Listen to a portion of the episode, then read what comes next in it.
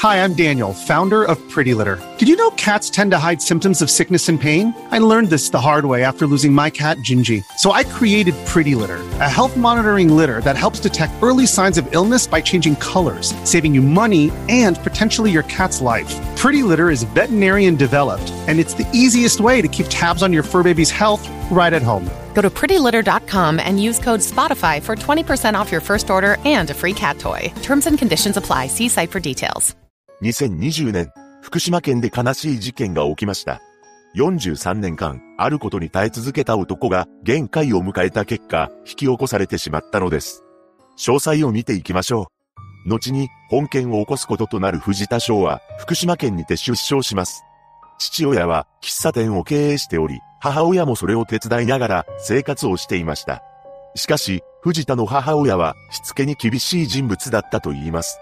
それは、藤田が幼少期からのことで、何でも、些細なことで文句を言ったり、異常に潔癖な部分があったそうなのです。さらに、言い出したら聞かない性格だったようで、母親のそのような性格に悩んでいました。実際、細かなことに口を出してくる母親は、藤田が外から帰宅すると、すぐに母の指示する方法で手を洗わされており、その後は汚れてしまうという理由で、外出することは一切許されませんでした。そればかりか、母親は食器を置く位置をきっちりと決めていたようで、少しでもずれてしまうと大きな声で怒鳴りつけていたというのです。こうした母親に言い返すこともあった藤田ですが、言い返そうものなら余計に母親は怒り出してしまい、そのうちに藤田は我慢して母親の言うことを聞くようになっていきます。また、次第に藤田は母親から怒られると怒りと悲しみの感情が湧き上がるようになっていきました。そうした母親のしつけは、父親から見ても大変厳しいものだったようです。父親は結婚前からこの母親の自分を突き通す性格や潔癖症を認識していましたが、結婚してからはどんどん悪い方向に進んでいったと証言しています。とはいえ、口やかましい性格の母親でしたが、父親からすれば良い妻であり、良い母親とも捉えていました。そうした家庭で育っていった藤田は、地元の大学附属の小学校と中学校へ進学し、その後は、県内でもトップレベルの県立高校へと進んでいます。そのように、勉強を頑張っていた藤田でしたが、高校生になっても母親の厳しいしつけは変わらず、細かいことで叱責を受けていました。この頃になると藤田は、怒られるたびに、自分で自分の命を終わらせたいという衝動に駆られるようになってしまったと言います。そうした絶望感を抱えつつ、高校を無事に卒業し、その後1年間予備校に通って浪人生活を送りました。そして宇都宮の大学に合格し、真面目に通学して卒業しています。ただ、大学では友人はおらず、特に思い出もない生活を送ったそうです。大学を卒業した藤田は、しばらくしてから福島市の実家へと戻りました。この時父親が経営していた喫茶店はテレビでも取り上げられるほどの人気のお店だったようで、白いカレーが有名だったそうです。また、店内では父親が客と将棋をするなど雰囲気も良く、そんなお店を藤田も手伝いながら、喫茶店の隣にあったビルで親子3人暮らしていたと言います。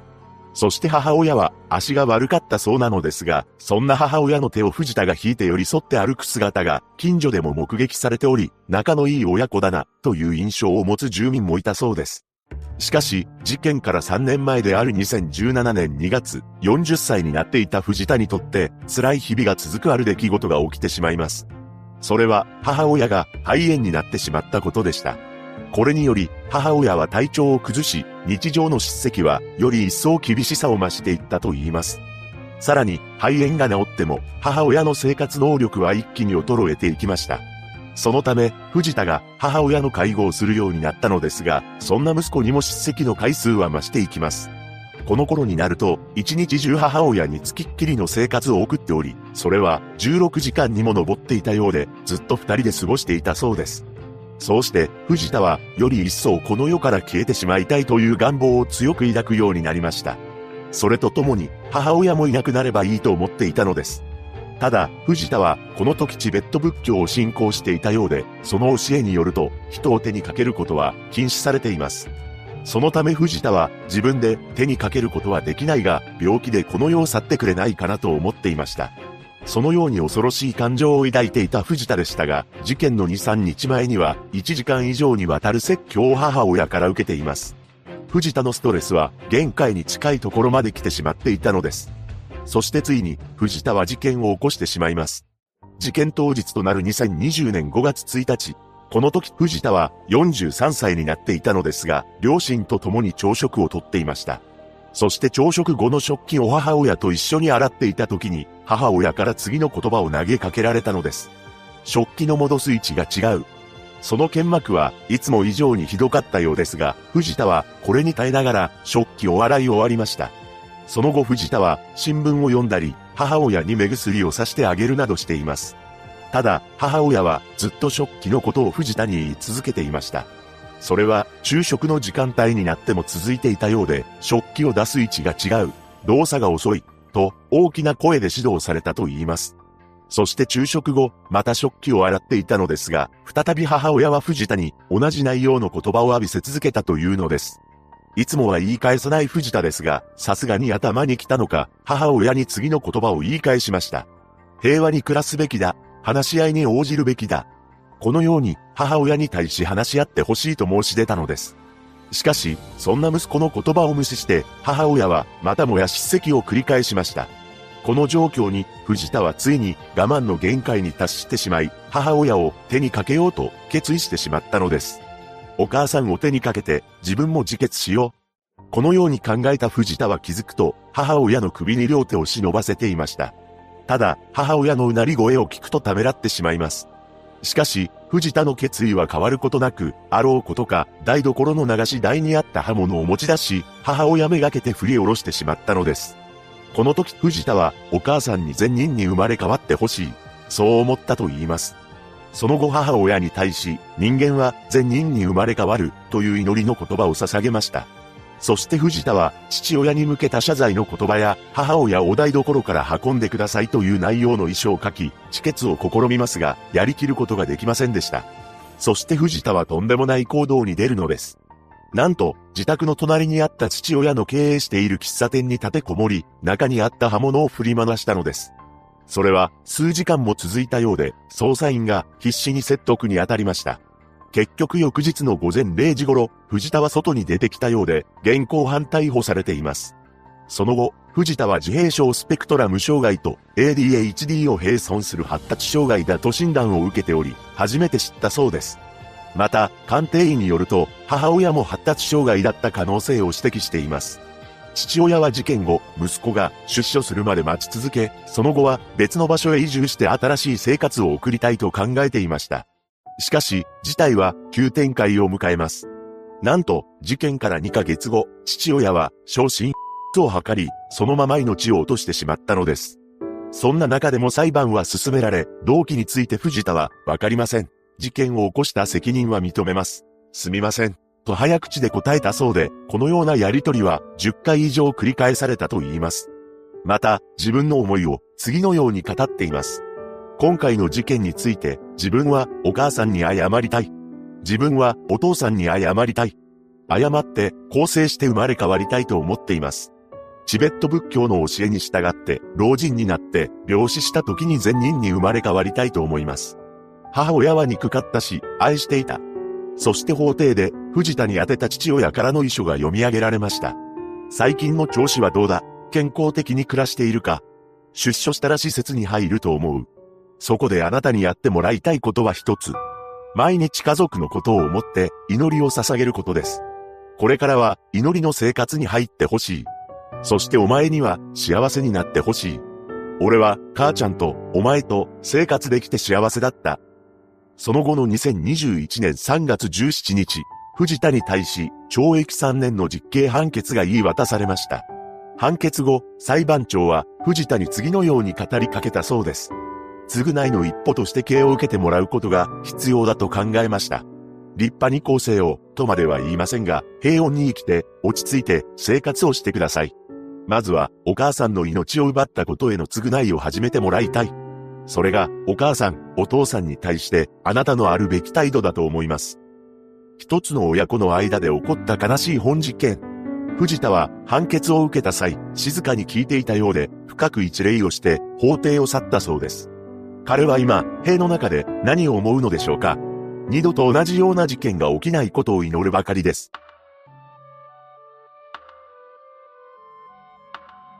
2021年、広島県で悲しい事件が起きました。49年間、連れ添った夫婦の間で起こったのですが、一体何があったのか、詳細を見ていきましょう。後に、本件を起こすこととなる村竹哲也と、被害者となる伊勢子さんは、1972年に結婚しました。伊勢子さんは、村竹よりも8つ年上であり、二人は共に、釣りをするのが趣味だったと言います。ただ、村竹と伊勢子さんの間には、子供はいませんでした。その理由は不明なのですが、とても仲のいい夫婦だったそうです。そして事件から30年ほど前に、後に現場となってしまう、広島市朝北区の住宅街の一軒家で暮らし始めたのです。二人の家からは、お互いに笑い合う声がよく聞こえていました。近所の人も、二人のことを本当に仲のいい夫婦だと思っていたそうです。実際、子供がいなかったのもあってか、妻の伊勢子さんが、夫の村竹の勤務先によく顔を出していたと言います。その姿を見た周囲の人は、村竹さんのとこはいつも一緒にいる夫婦だなと感じていました。また、妻の伊勢子さんは、花の手入れが好きだったようで、庭で作業をしている姿がよく見られていたそうです。そんな中、近所の人のところに子供たちが遊びに来たことがありました。それを見た伊勢子さんが、あんた、おいでおいでと言いながら、おもちゃをくれたりして可愛がっていたと言います。そのように、特に何の問題もなく、二人は長年連れ添っていたのですが、事件が起きる8年ほど前から、どうしようもない悲劇が、幸せな夫婦を襲うようになるのです。最初は2013年であり、この時夫の村竹は64歳、妻の伊勢子さんは72歳でした。そして村竹の体が悲鳴を上げ始めたのです。そのため、病院で診察を受けました。するとそこで、直腸癌であると宣告されてしまいます。こうして村竹は手術を受けて抗がん剤の治療を重ねることになったのです。このように突然病気になった村竹のことを伊勢子さんは献身的に支えていました。その甲斐もあり、村竹の容体は徐々に回復していったのです。その後、また以前のような日常が戻ってきました。しかし、それはほんの一瞬の出来事だったのです。なんと、村竹が直腸癌になってから2年後である2015年、今度は伊勢子さんが脳梗塞になり、倒れてしまったそうなのです。彼女は、この病気の影響で左半身が麻痺し、思うように体を動かせなくなってしまいました。そのため、今度は村竹が伊勢子さんを支える番になったのです。そんな中、伊勢子さんは介護認定を受けていました。介護認定は、その名の通り、日常生活などに支援が必要な人のための制度であり、認定を受けると、介護サービスを受けることができます。この介護認定は、支援の必要レベルによって分類されていますが、伊勢子さんが一体どの程度のレベルだったのかは不明です。こうして体の自由が利かなくなった伊勢子さんは介護認定を受けて施設の入居も進められていたといいます。しかし、伊勢子さんは施設に入居することを拒み続けました。もしかしたら彼女の中で、夫である村竹と離れたくないという思いがあったのかもしれません。そのため、村竹が自宅で伊勢子さんの面倒を一人で見ることになりました。伊勢子さんを病院に連れて行く時も、食事をする時も、入浴の時も、すべての時間を共に過ごしていたのです。村竹も、それが幸せだったのかもしれませんが、そんな彼に、さらに負担がのしかかることになります。最悪なことに、伊勢子さんが病に倒れてから1年後の2016年、村竹の癌が再発してしまったのです。さらに、直腸癌に加えて、癌は胃にも転移してしまい、彼は心身ともにじわじわと追い詰められていきました。ただ、自分の体が病に蝕まれていく中、村竹は周囲の人に弱みを見せなかったと言います。近所の住民は村竹が伊勢子さんに連れ添って歩く練習をしている姿を目撃しており、気丈に振る舞っていました。自分の病気に関しては体が痛いんじゃ、と明るい口調で話しながらも、伊勢子さんの介護については愚痴をこぼすことはなかったと言います。そのように、なんとか介護を頑張っていましたが、またも二人の状況を悪化させる出来事が起きてしまうのです。なんと、伊勢子さんが骨折してしまい、長期にわたって入院することになったのです。彼女が骨折した原因は不明なのですが、この一件以来、伊勢子さんは歩くことができなくなってしまいます。これには、さすがの村竹も周囲の人に、もう妻は歩けない、と悲しそうにしていました。さらに、伊勢子さん自身も歩けなくなったことで、精神的に落ち込んでいったのです。そしてついに、自分の体の状況を悲観した伊勢子さんが、次の言葉を漏らすようになりました。あの世に行きたい。こうして悲しい言葉を口にするようになった伊勢子さんなのですが、夫婦のことを気にかけていた介護支援の専門員が、伊勢子さんのことを施設に入所させませんかと提案しています。ただ、伊勢子さんは他人に迷惑をかけることを嫌がっており、介護施設への入所を拒んでいました。妻の思いを尊重した村竹は、伊勢子さんの介護を続けていく決意を固めます。しかし、状況は悪くなるばかりでした。伊勢子さんは腰の痛みがひどくなっていき、村竹が1日に6回ほど痛み止めの座薬を入れていたと言います。そのような介護が数年続きました。そして事件の1年ほど前からは、村竹自身、体力的にも精神的にも限界を感じるようになっていきます。自分の病気のことで弱音は吐くことはあっても、介護について辛いという発言をしなかった村竹ですが、ついに近隣住民に対し、介護はやれんのよ、と弱気な言葉を口にするようになっていたのです。とはいえ、彼らのことを気にかけている人もいましたし、近隣住民から孤立していたわけではなく、周囲に相談できる環境もありました。しかし、2020年から世界的に流行し始めた感染病の影響で、近所付き合いが制限されていきます。そのため、村竹は近所の住民と触れ合う機会がどんどん失われていったのです。さらに、彼の心の中に自分で何とかしようという思いもありました。そして、村竹は人生の幕を下ろそうと、究極の選択をしてしまいます。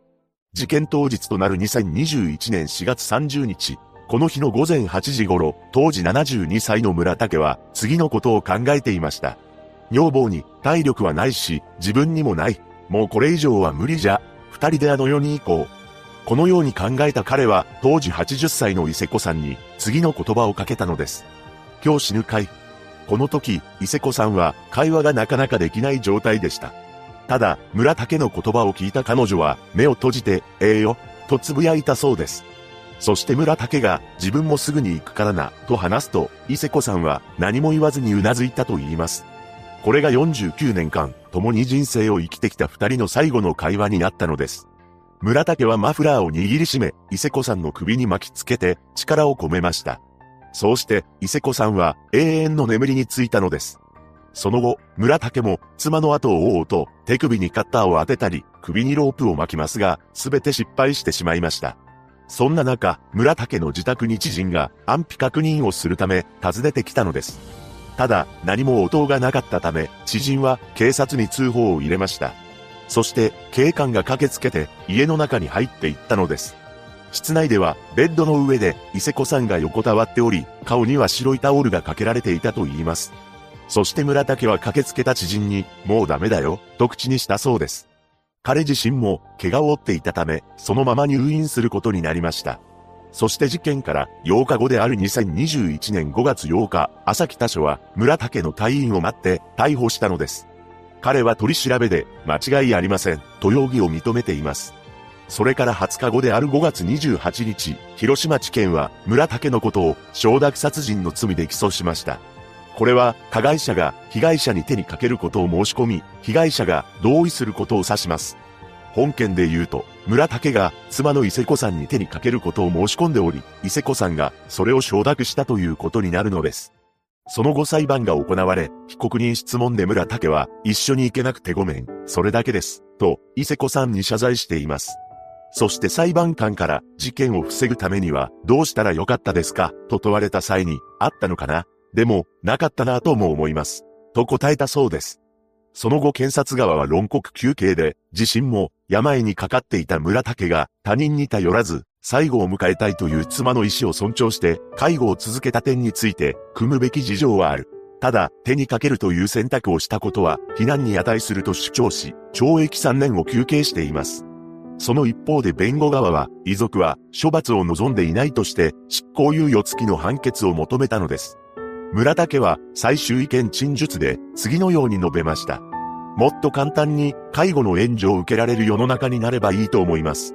その後の判決後半で裁判長は承諾があったとはいえ、人を手にかける行為は決して許されないと指摘しています。その一方で、介護の支援専門員から施設への入所の提案がありながら、被告が在宅介護を続けたことに対しては、結果として犯行に至ったことは悔やまれるが、妻の面倒を最後まで見てやりたいとの思いからだった、と述べました。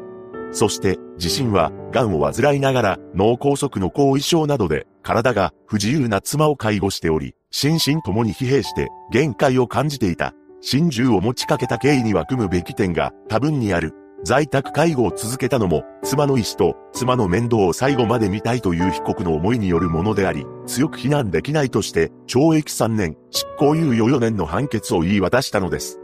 また、判決を言い渡した後に裁判長は、次の言葉をかけたと言います。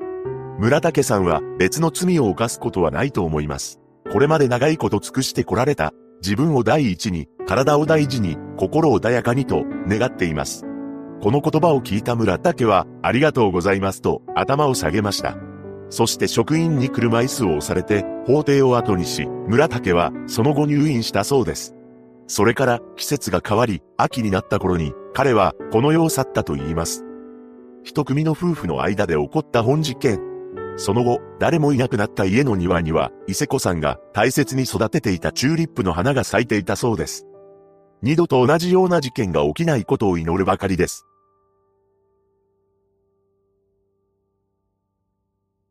2016年、愛知県である事件が起きました。一つの親子の間で起こったのですが、一体何があったのか。詳細を見ていきましょう。後に本件を起こすこととなる佐竹健吾は愛知県に住んでいました。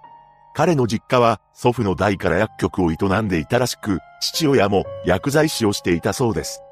佐竹が生まれてから間もなくして弟も生まれ、4人家族になりました。また、佐竹の父親である A 氏は、息子たちに対して、将来は薬剤師や医者になってほしいと望んでいたと言います。そのため、佐竹は小さい頃から、その希望を伝えられていたそうです。そして佐竹の父親は、自分が通っていた中学に入学させるために、中学受験をさせることにしました。その中学というのが、東海中学であり、愛知県名古屋市にある名門校です。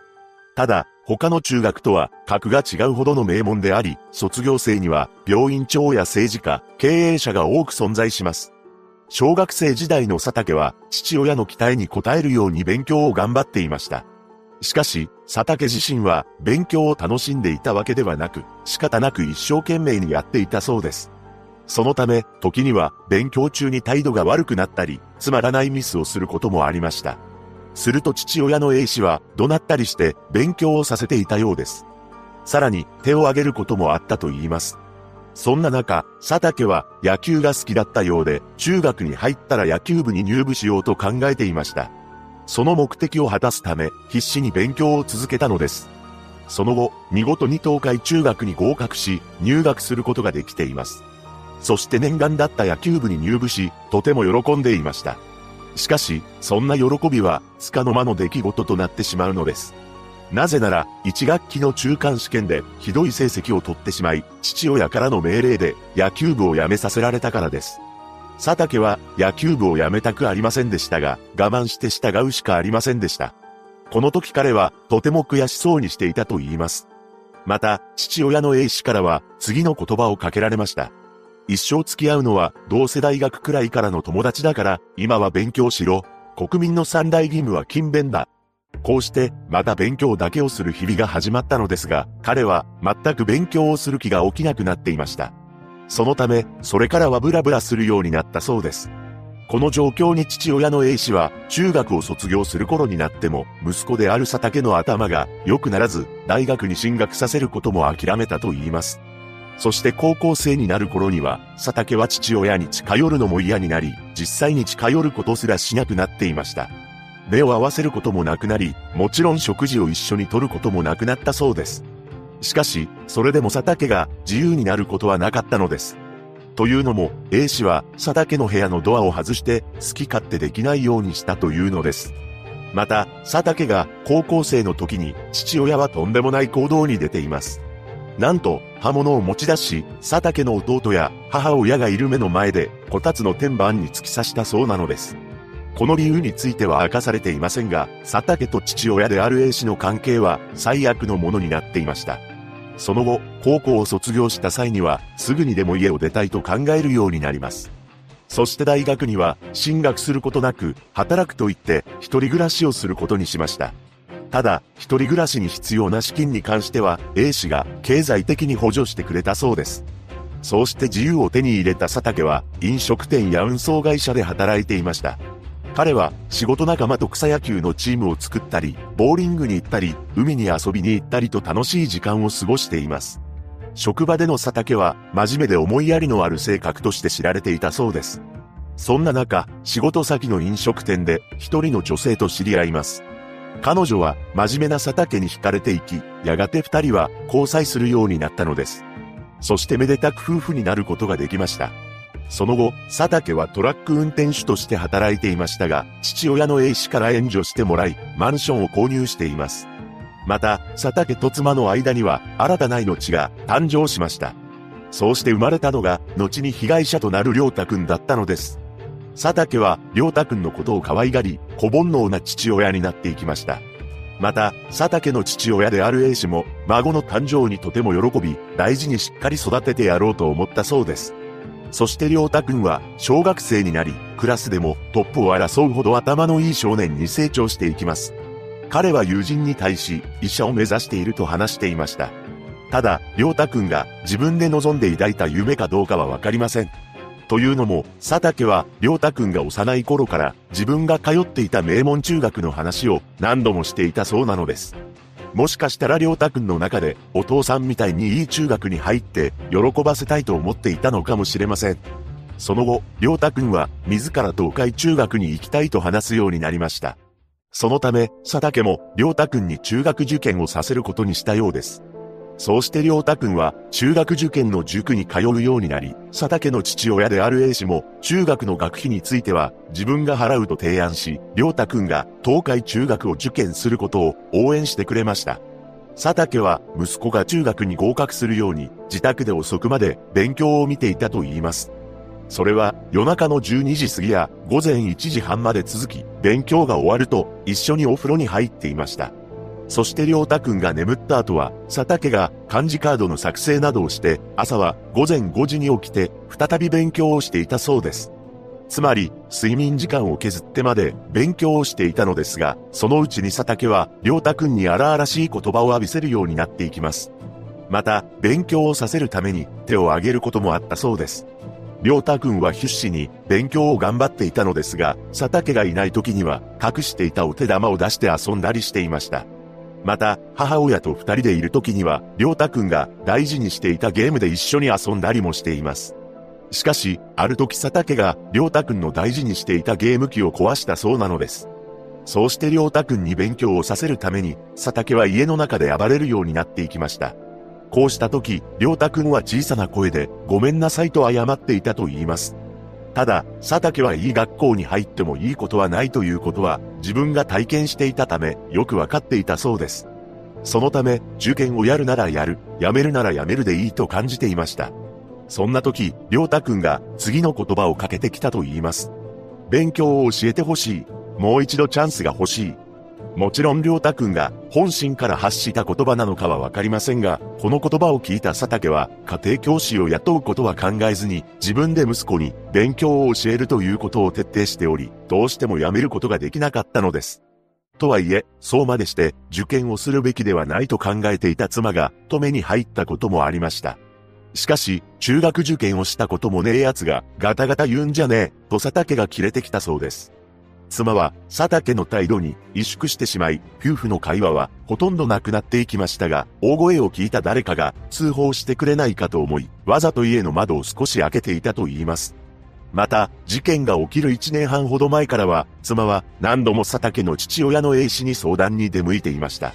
相談を受けた A 氏は、佐竹に荒い言葉はできるだけ使うなと注意していたそうです。しかし佐竹は、良太くんが小学5年生の冬頃から恐ろしい行動をとるようになったのです。驚くべきことに刃物を取り出し、威圧するようになったというのです。これは手元にあったカッターを持ち出した時に、良太くんが怯えて勉強を始めたことに味を占めたためでした。こうしてどんどんエスカレートする佐竹の行動は机や教科書に歯を立てたりするようになっていったのです。そして良太くんは部屋にあったホワイトボードに次の言葉を書き記していました。お願いですから中学校に合格させてください。このように書き込んでいた良太くんは小学6年になり中学入試が迫っていました。そんな中、事件が起きるおよそ1週間前である2016年8月13日、ついに佐竹の妻が動き出します。彼女は良太くんに、ママとお家を出よう、と提案したのです。すると良太くんは、次のように返してきました。パパとママと一緒がいいから、嫌だ。この言葉に妻も食い下がったのですが、良太くんは、8月いっぱいまで答えを待って、と話したそうです。おそらくですが、もうすぐ夏休みの成果を試すテストがあったため、りょうたくんは、そこでいい点数を取れば優しい父親に戻ってくれると期待していたのかもしれません。しかし、パパとママと一緒がいいと話すりょうたくんの思いとは裏腹に、佐竹は恐ろしいものを購入しています。それは刃物であり、なんと、りょうたくんを脅すために、わざわざ新しいものを購入したというのです。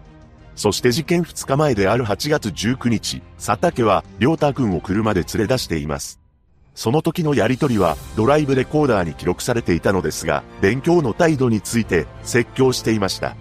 佐竹は、刃物を良太くんの足に当てながら、俺が覚えろと言ったことは、全部覚えればいい、入試やらせてもらってるだろう、などと吐き捨て、良太くんは、ごめんなさい、と謝っていたのです。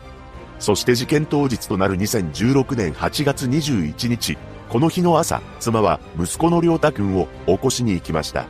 ただ、良太くんはなかなか起きず、足の裏をくすぐったそうです。良太くんはやめてと言いながらも、全く起きなかったと言います。その後、妻は仕事に行くため、家を後にしました。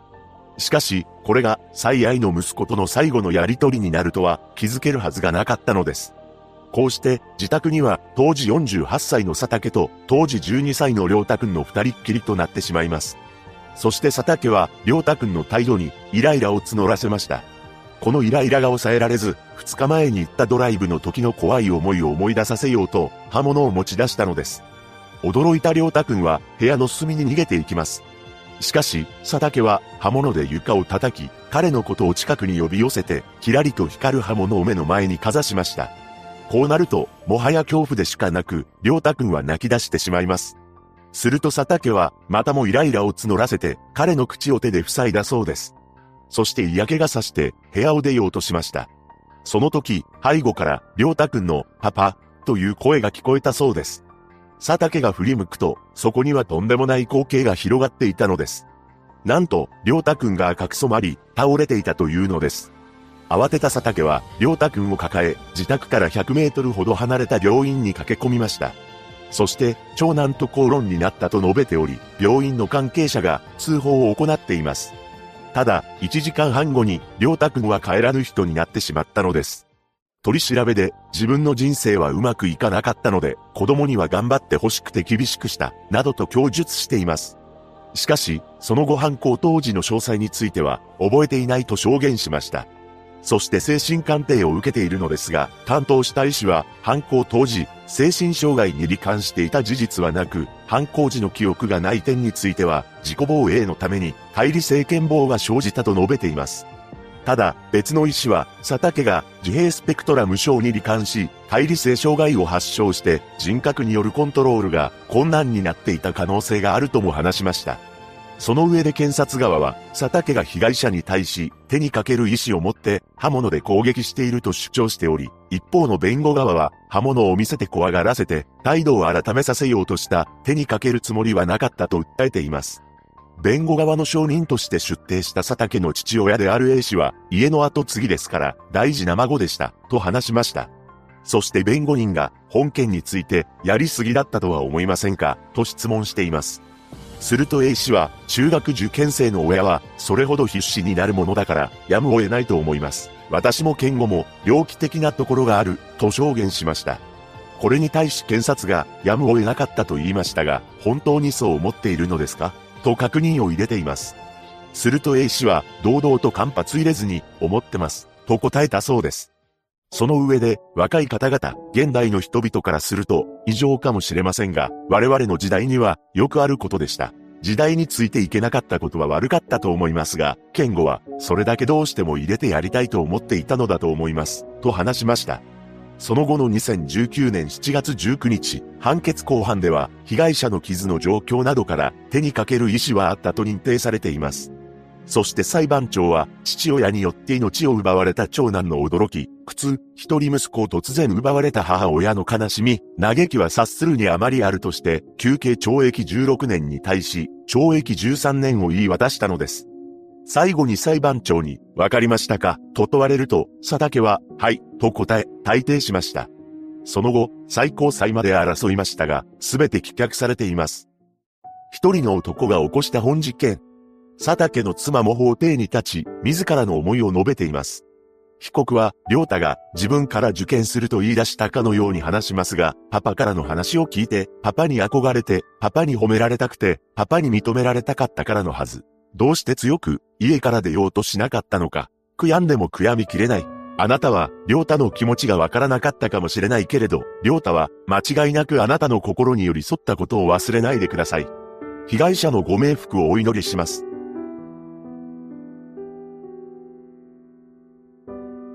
2019年、兵庫県で悲しい事件が起きました。90歳の祖母を21歳の孫が一人で介護していたのですが、やがて限界を迎えてしまうのです。詳細を見ていきましょう。後に本件を起こすこととなる A 子は1998年に出生します。兵庫県で両親と共に住んでいましたが、A 子が2歳の時、両親は離婚したそうです。そして A 子は母親と共に暮らすことになりました。しかし、A 子が小学1年生の頃に母親は病気でこの世を去ってしまったのです。そのため、一時は児童養護施設で過ごすことになりました。そんな A 子を引き取ったのが父方の祖父母でした。祖父母は A 子にピアノを買い与えるなど可愛がっていたそうです。そんな中、A 子は子供が好きだったようで、将来は幼稚園の先生になりたいと夢を抱くようになります。これを聞いた祖母は、孫である A 子の夢を応援してくれたらしく、A 子もそんなおばあちゃんが大好きでした。しかし、その一方で祖母は、気性が荒い一面も持ち合わせていたのです。というのも、祖母は A 子にたびたび暴言を言い放っていたらしいのです。誰が引き取ったと思うねん。あんたは借金ばかり作った母親から生まれたんや。私は迷惑かけられた。このように優しい反面、イライラするととんでもない言葉をぶちまけていた祖母ですが、A 子が祖父母と暮らすようになってから2年後、悲しい出来事が起こってしまいます。それは祖父が他界してしまったことでした。これにより A 子は祖母と二人で暮らすようになってしまったのです。そんな中でも成長していく A 子は中学生になると精神のバランスを崩すようになりました。どうやら睡眠薬を大量に飲んでしまい、何度も救急車で運ばれることもあったそうなのです。この状況を重く見た医師は次のアドバイスをしたと言います。祖母と同居しない方がいい。この言葉からもわかるように、A 子にとって祖母は精神的に負担になっていたと思われます。それから A 子は、おばに引き取られ、そこで暮らすようになりました。おばの家には短大時代まで身を寄せることになるのですが、ここではなぜか許可をもらわないと遊びにすら行けなかったようで、また、おばの子供の面倒を見るために学校を早退したり、部活を休むこともよくあったと言います。そんな状況でも A 子は昔からの夢だった幼稚園教諭になるため、短大へ進学し、無事に幼稚園で働くことが決まったのです。この時には睡眠薬の服用もしなくなっており、精神的にも安定していました。しかし、A 子が幼稚園で働くことが決まったのもつかの間、祖母が自宅の前の坂道で転び、入院してしまったのです。その病院で祖母は、アルツハイマー型認知症と診断され、要介護4と認定されています。要介護4とは、自分で身の回りのことができなくなることで、1日の大半を介護が必要な状態のことを指します。自宅に戻った祖母は、認知症の症状も顕著に現れ始めました。祖母は靴を履かずに深夜にうろついたり、近所の家のインターホンを鳴らして歩き回ってしまいます。これに対し、徒歩5分以内に住む親族たちの間で話し合いが行われました。それは、祖母の子供たち3人であり、A 子にとっては父親、おじ、おばです。そこで出た結論として、おばあちゃんを一人で家に置いておくのは危ない、ということでまとまったそうです。ただ、誰が祖母を介護するのか、なかなか決まりません。A 子の父親は手足が痺れる病気であり、おじは神戸市内で清掃会社を営んでいたようで、仕事が忙しく、おばには小さい子供がいました。そしておばは A 子に対し、口を開きます。おばあちゃんに学費を出してもらったんや。あんたが介護するのが当然やろ。この言葉を聞いた A 子も心の中で次のように思いました。おばさんは子供がいる。家庭がある。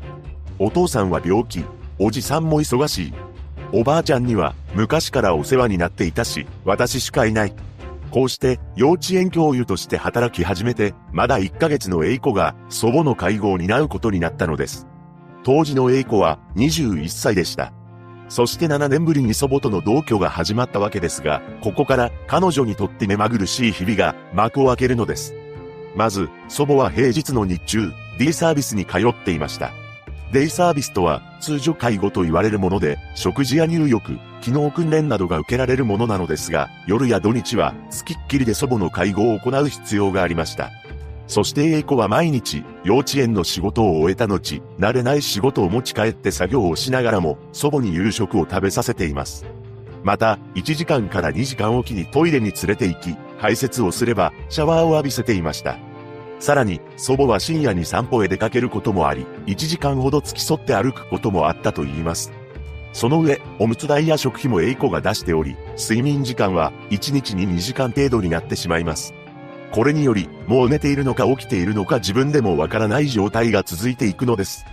また、A 子は社会人として働き始めたばかりであり、連日上司や同僚から怒られていたそうで、職場で介護の話をしても、嘘つきだ、と取り合ってもらえませんでした。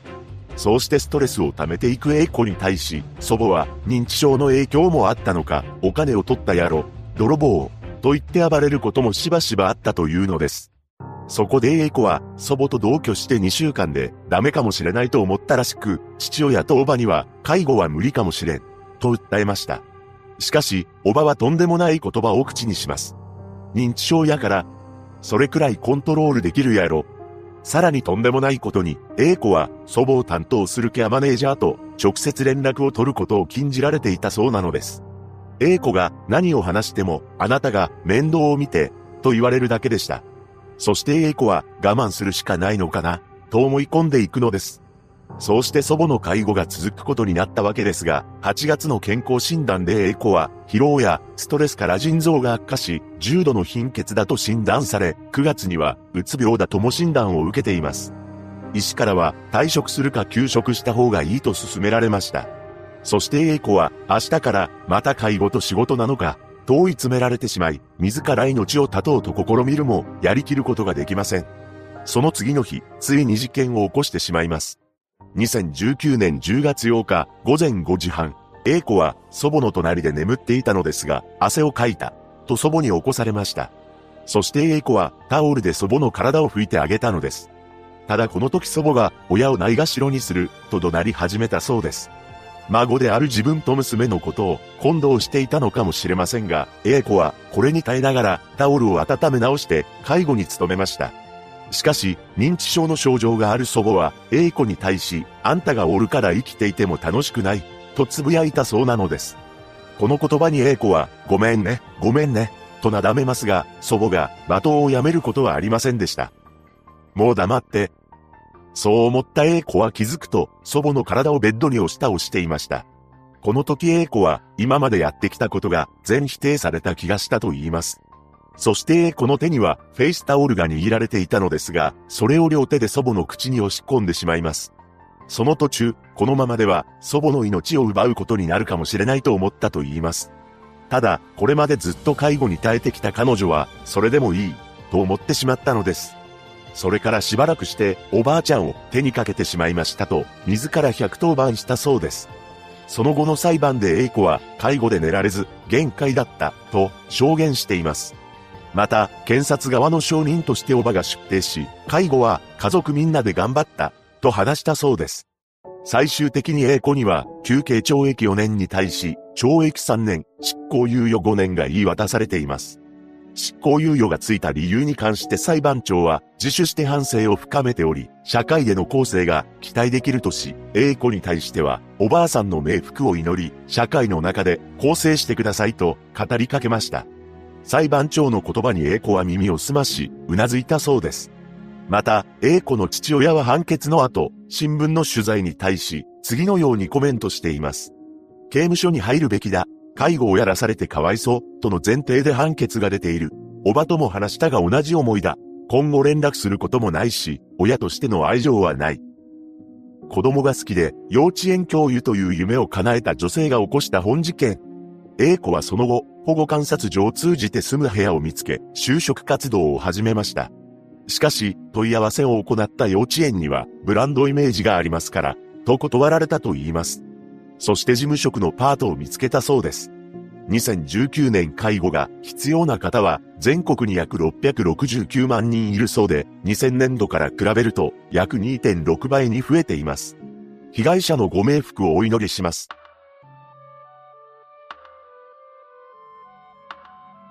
2015年、埼玉県で悲しい事件が起きました。仲睦まじく暮らしていた親子3人の間で起こったのですが、一体何があったのか、詳細を見ていきましょう。後に本件を起こすこととなる A 子は、両親と姉二人の5人家族だったと言います。そのため A 子は三人姉妹の末っ子ということになるのですが、彼女がまだ幼い頃に思わぬ出来事が起きていたのです。というのも、突然父親が蒸発してしまったそうなのです。そうして母親が三姉妹を女で一つで育てることになったのですが、経済的に厳しく、苦渋の決断をしました。その決断というのが、次女を母方の実家である新潟の親戚筋に、養子として出すというものだったのです。その結果、母親は長女と栄子の三人で生活をすることになりました。そんな環境で成長していく栄子は高校に進学するも中退してしまいます。その後は寿司チェーン店などいくつかの職を転々としていました。やがて長女は結婚し、家を出て行ったのです。つまり、母親と栄子の二人暮らしとなったのですが、事件から約20年ほど前に驚きの事態が発生します。なんと、幼い頃に蒸発した父親が舞い戻ってきたのです。そうして父親、母親、栄子の三人で新たな暮らしが始まりました。戻ってきた父親は新聞配達の仕事を始めたらしく、真面目に働くようになり、月収は約18万円の収入を得ていたそうです。また、親子仲も悪くなく、三人でドライブに行くなど、生活を楽しんでいました。ちなみに、両親と栄子は、名字が違うのですが、その理由は、父親が以前に借金取りに追われていたことがあったため、母親の旧姓を名乗っていたからだそうです。そのような複雑な状況の中でも、時は流れていき、2003年頃から母親の様子がおかしくなってしまいます。どうやら母親は認知症になったそうで、そればかりか、パーキンソン病も患ったというのです。認知症は脳の働きが悪くなり、物忘れをしたり、日常生活に支障をきたす病気であり、パーキンソン病は筋肉が衰えていき、動きが遅くなったりする病気です。A 子は、そんな母親を献身的に介護しており、父親と一緒になって母親を支えながら自宅周辺を散歩する姿がよく目撃されています。また、近所の住民が声をかけると大丈夫です。母のことは大好きだし、大変だとは思わない、と気丈に振る舞っていました。さらに、父親は自他共に認める愛妻家だったらしく、俺は母ちゃんを愛しているんだ、と堂々と公言していたそうです。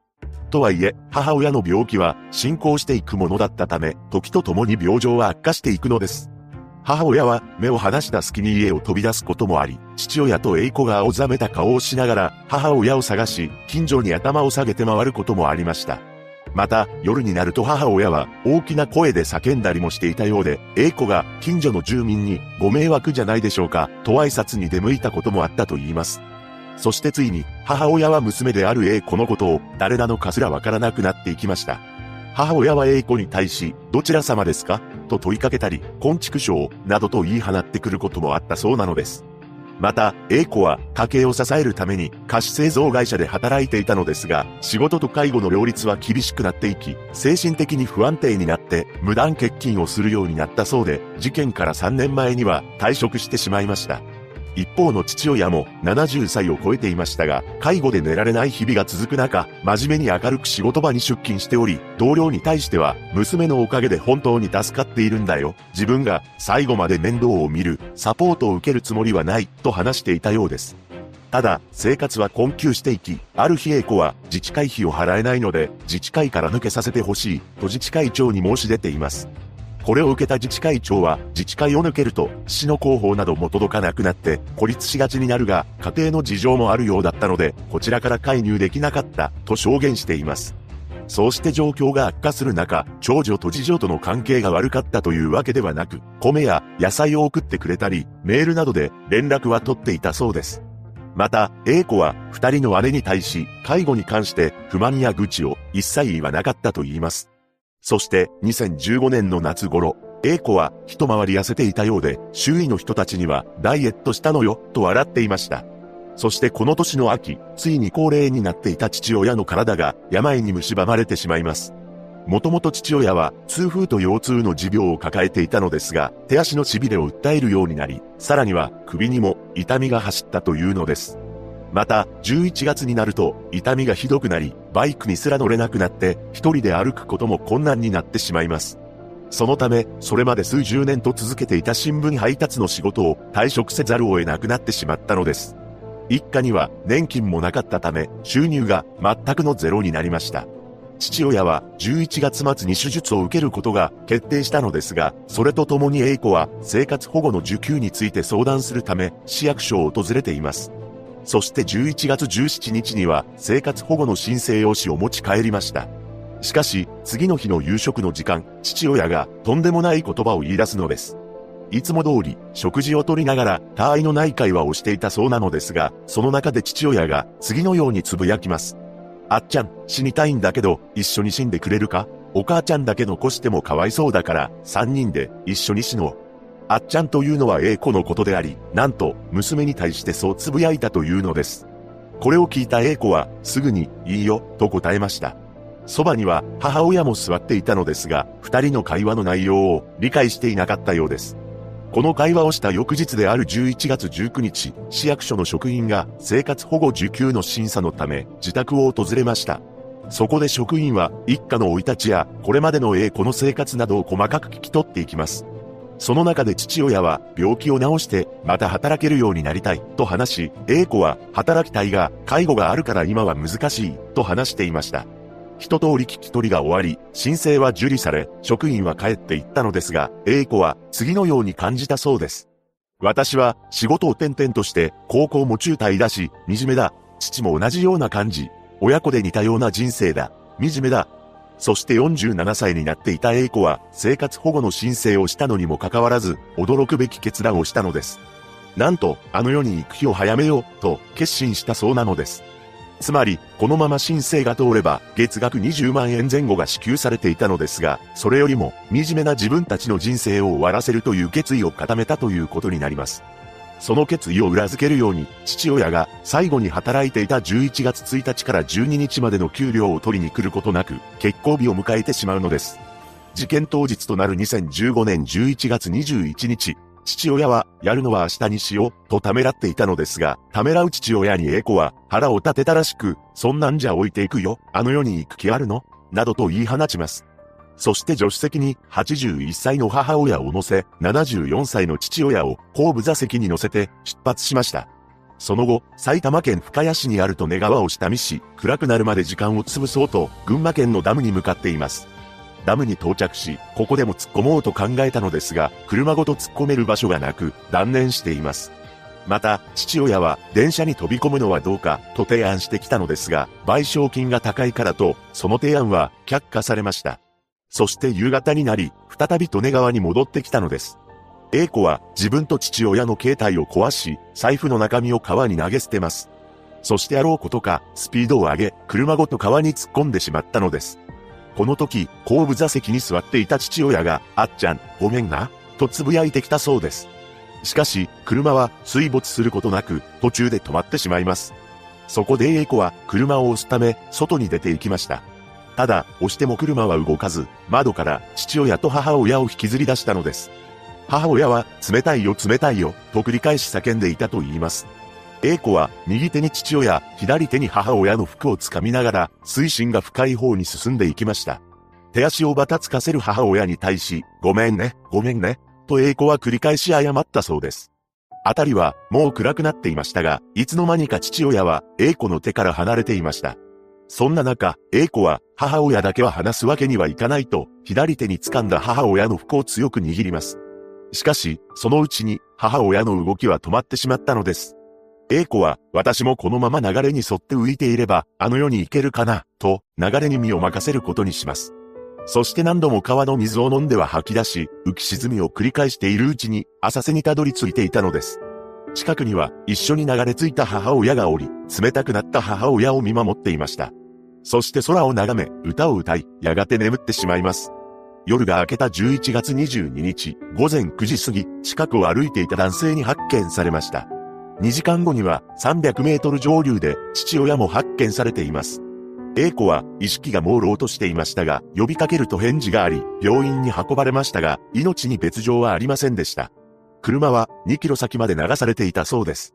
取り調べで A 子は認知症の母親の介護に疲れた父親から提案され、3人で車に乗って川に入ったが、車が水の中で止まったので、両親を外に出したと供述しています。裁判で弁護人に介護をやめたいと思ったことはと聞かれた A 子は認知症だから仕方ないと思いました。認知症になる前は明るい母で大好きでした。認知症になってからも大好きでした。と述べています。検察側は父親にきっかけを与えられたとはいえ、犯行に主体的に関与していると指摘して、懲役8年を求刑し、弁護側は執行猶予を求めました。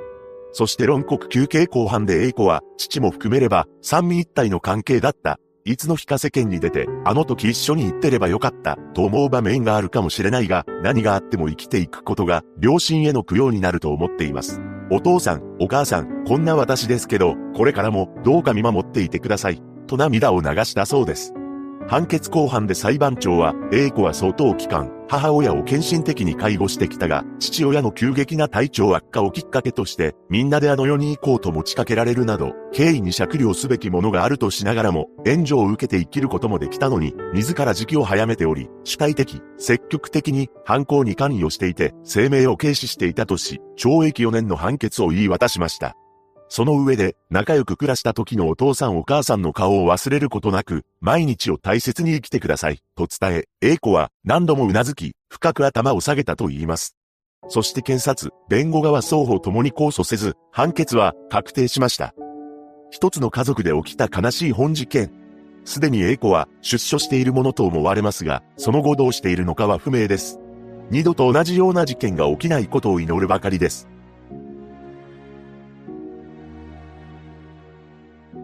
2019年、福井県である事件が起きました。トリプル介護をしていた女性が起こしたのですが、一体何があったのか。詳細を見ていきましょう。後に、本件を起こすこととなる岸本雅子は、大阪府にて育ちました。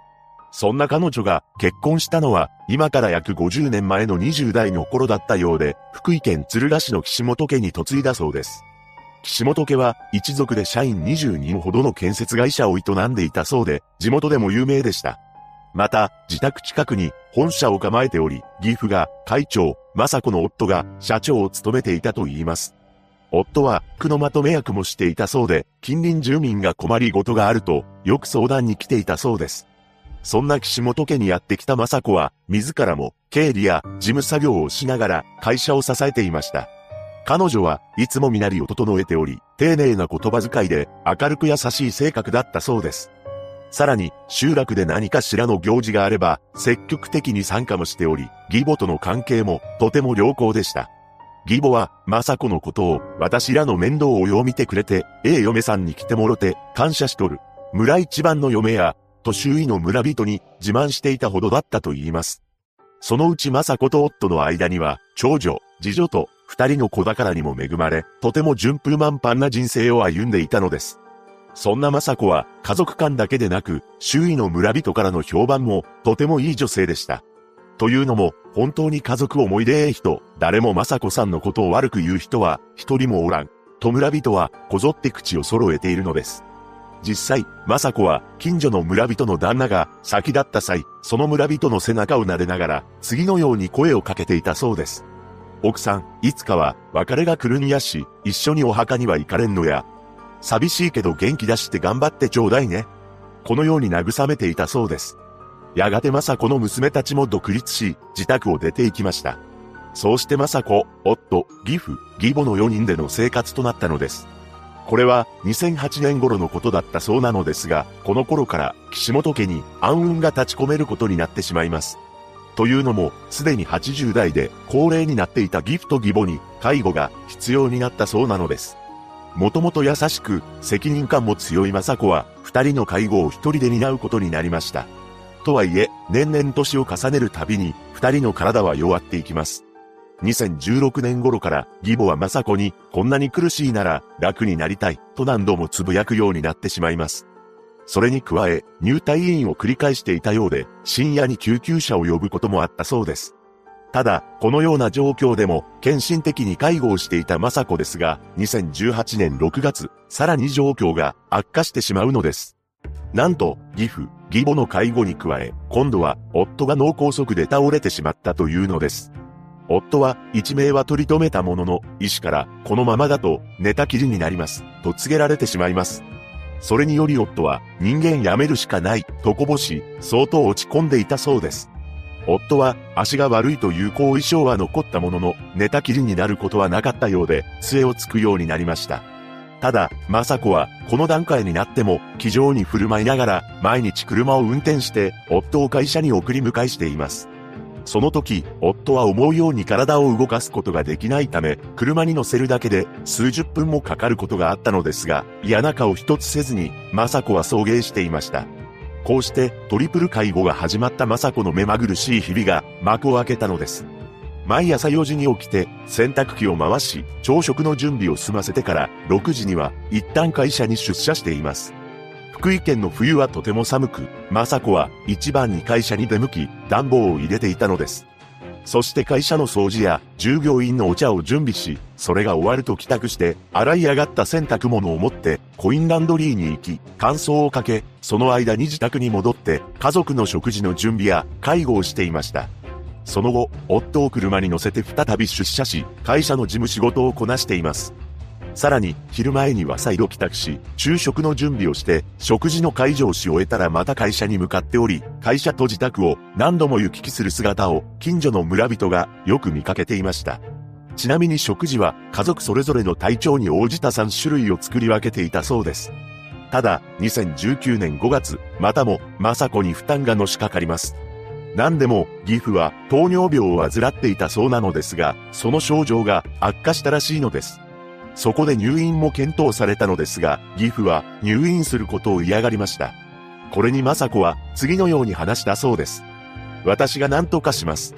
そうして、雅子はこれまで以上に義父の食事管理に気をつけたのです。そのおかげで、次の検査では驚くほど数値が改善したそうで、その結果を見た医者は、ここまでやれる姿を見ていると、本当の親子かと思いました。と証言しています。また、義父は皮膚科にも通院していたため、4種類の薬を体に塗る必要があり、それを朝晩毎日雅子が義父の体に塗って世話をしていたそうです。そして一応ギフト、義母は歩くことはできたそうなのですが、手足の力が衰えたことで、おむつの着脱は雅子の手助けが必要でした。もちろんそれらの世話もしていたのですが、このままでは足腰が衰えていく一方だと考えた雅子は、二人の寝室にポータブルトイレを設置しています。このトイレの後始末も1日に数回行っていました。雅子の1日ルーティンが終わるのは夜の11時頃だったのですが、義母はお腹の調子があまり良くなく、腹痛を訴えることも多くなったのです。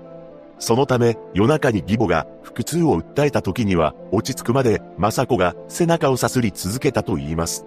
ただ、そんなことをしていれば、徐々に雅子自身の体も悲鳴を上げ始めるのです。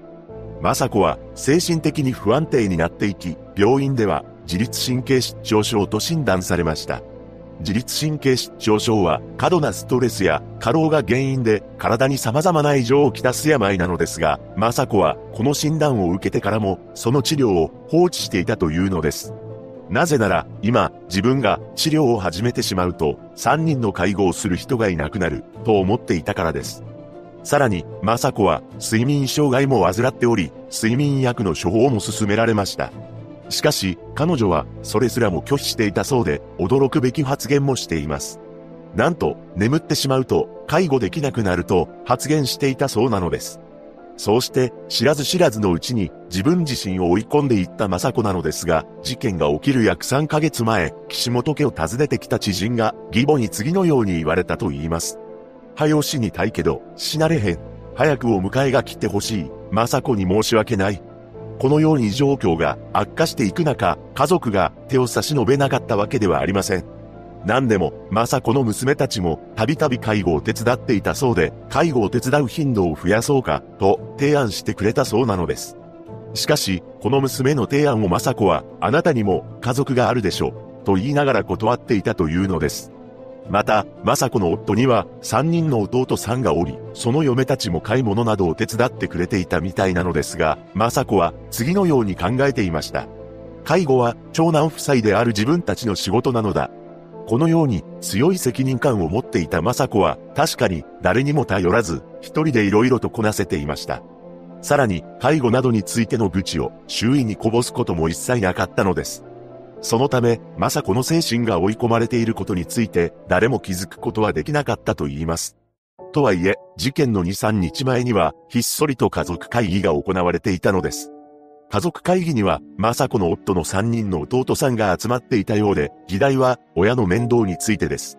つまり、ギフト義母、このまま雅子が面倒を見ていいものなのか、どこか入れてくれる施設がないかなど話し合っていました。しかし、ギフト義母には、妖怪ご度が足りず、施設に入ることはできなかったのです。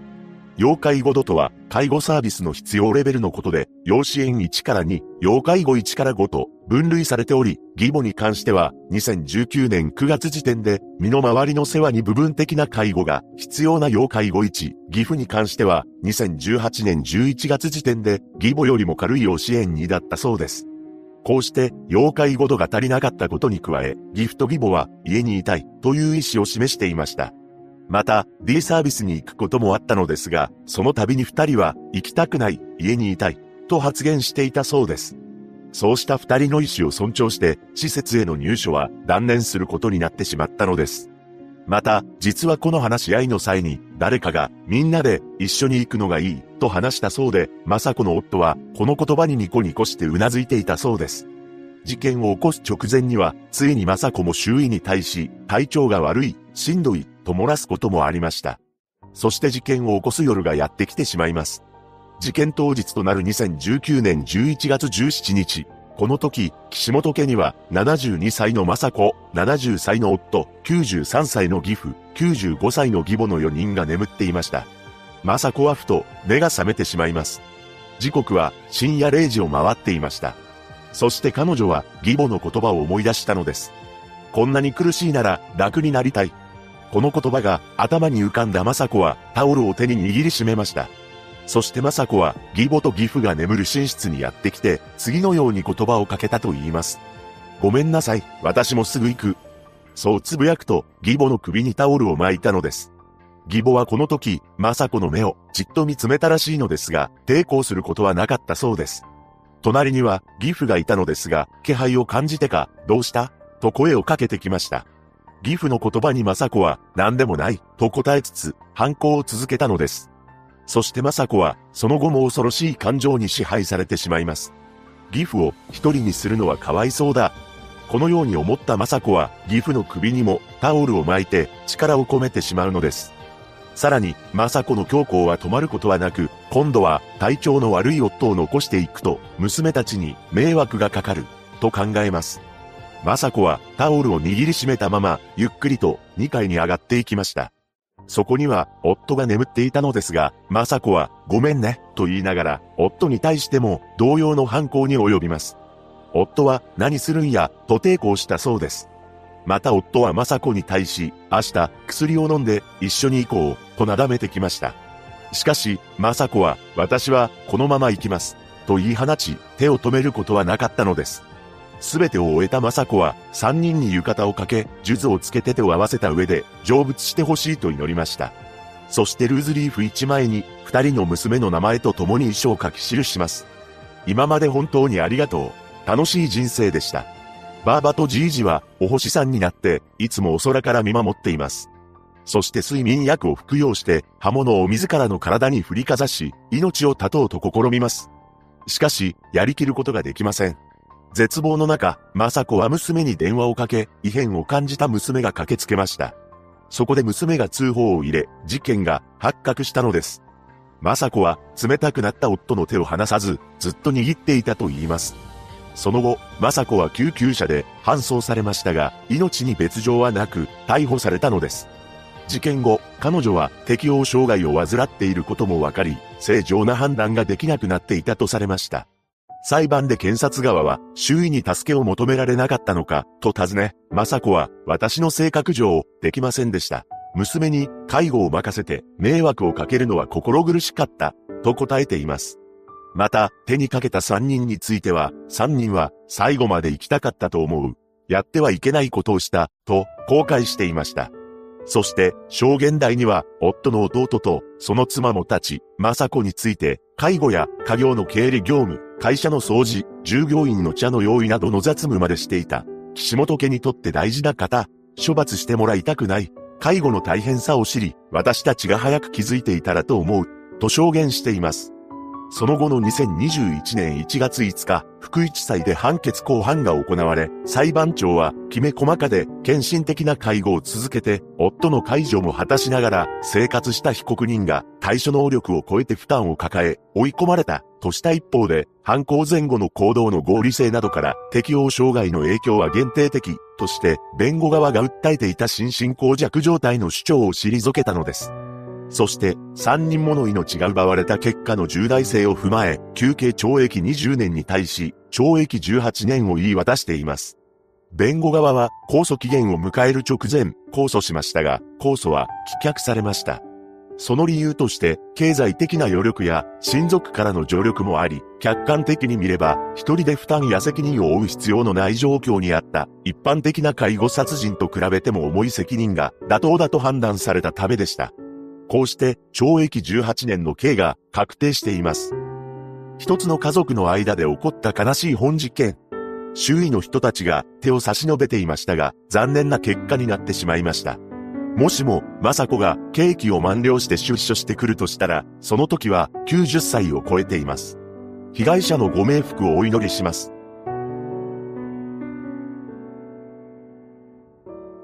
2020年、京都府である事件が起きました。母親が追い詰められた末に悲しい選択をしてしまうのです。詳細を見ていきましょう。後に本件を起こすこととなる母親は京都府京都市左京区に住んでいました。この母親が長男を出産したのは2003年の6月のことだったそうです。ただ、その後間もなくして夫婦関係が悪化していき、生活にも不安を抱えていたため、母親の精神は病んでいきました。その結果、脅迫性障害とうつ病を発症したそうです。ちなみに脅迫性障害とは、自分の意思に反して、頭に浮かんだ考えが離れずに同じ行動を繰り返したりすることで、例えば自分の手が汚いと感じた場合、ずっと手を洗わない時が済まないなどの症状があります。また長男が生まれてから2年後である2005年には、夫と離婚してしまいました。その後は、生活保護を受給しながら、親子二人で暮らしていくようになります。そのように、なんとか長男を一人で育てていた母親ですが、長男が2歳半になる頃ある悲劇が襲いました。何でも、長男が、痙攣発作を繰り返すようになってしまい、さらには、自発的に呼吸ができない既得状態に陥ったそうなのです。そのため入院したのですが、その入院先で、さらに事態が悪化します。最悪なことに、医師の誤診が原因で、ウイルス性の脳炎の治療が5日ほど遅れてしまったというのです。これにより長男は脳20度の知的障害が残ってしまったのです。具体的には言葉を発することはあったのですが、トンチンカンなことが多かったと母親は感じていたようで、言語によるコミュニケーションは困難な状況になりました。そのため母親は息子が自分で自分の名前が書けるようにと、もともとは漢字で龍之介だった名前を龍に改名したと言います。そういった逆境を乗り越えながらも、近所の住民は母親と長男が仲良く歩いている姿を目撃しています。実際、近くのコンビニに買い物に一緒に出向いていたそうです。しかし、長男はお腹が空いたことや喉が渇いたことすらも自分でうまく伝えることができません。これに対し母親は長男に定期的に水を飲ませて便意がある様子を見せた時はトイレに連れて行き、入浴についても解錠していました。そのように生活していく中でも、時は流れていきます。長男も成長していくのですが、目を離した隙に車道に飛び出したり、家庭内で暴れて物を壊したりするようになっていきました。そして、長男の発達年齢は2、3歳のまま止まっていたのです。そうして子育てに追われる毎日を送る母親は、脅迫性障害とうつ病も患っているため、人が触れたところを1日に何度も消毒したり、掃除機を毎日かけるなどの行動を繰り返すようになっていきました。また、母親には兄がいたそうなのですが、自分の状況を相談することはあまりなかったと言います。同じマンションに住む住民も、部屋に母親以外が出入りするのは見たことがなく、献身的に息子の世話をしている様子を見て、大変だなと思っていたと証言していました。さらに、母親と長男が住む部屋の開花には、祖母も暮らしていたのですが、なんと、この祖母には認知症が始まっていたそうで、その介護も母親が一人でしていたというのです。母親にとっては自分の親であるため、たとえ長男の子育てに追われていたとしても、祖母の介護も一生懸命に努めていたのです。そんな中、長男は総合支援学校に通っていたのですが、事件の前年である2019年2月、ついに母親は警察に相談に出向いています。その相談内容は、息子が物を投げるなどして困っている、息子が自宅で暴れる、といったものでした。ただ、この相談により状況が改善することはなく、母親の持病である脅迫症状と、うつ症状も悪化していきます。そのため疲労感を感じているのにもかかわらず、不眠症に陥ったようで、食欲も落ちていき、2019年秋頃からは、体重が12、3キロ減少してしまったのです。近所の住民も、母親が痩せていく姿を心配していたようで、声をかけたりもしていましたが、大丈夫、と気丈に振る舞っていました。そんな姿を見て住民は常に長男のことを考えて行動し、生活の全てを捧げているなと感じていたそうです。しかし、母親は、もともと伝えることが苦手な性格だったようで、自分の中の苦しみを打ち明けられずにいたのです。というよりも、自分がこの世から消えるしかないという考えで、頭が支配されていたようで、相談しようと考える余裕すらもなかったのだと言います。そうして少しずつ絶望を深めていく中、母親の心をへし折る出来事が始まるのです。それは17歳になっていた長男が支援学校高等部の卒業後の就職先を探すことでした。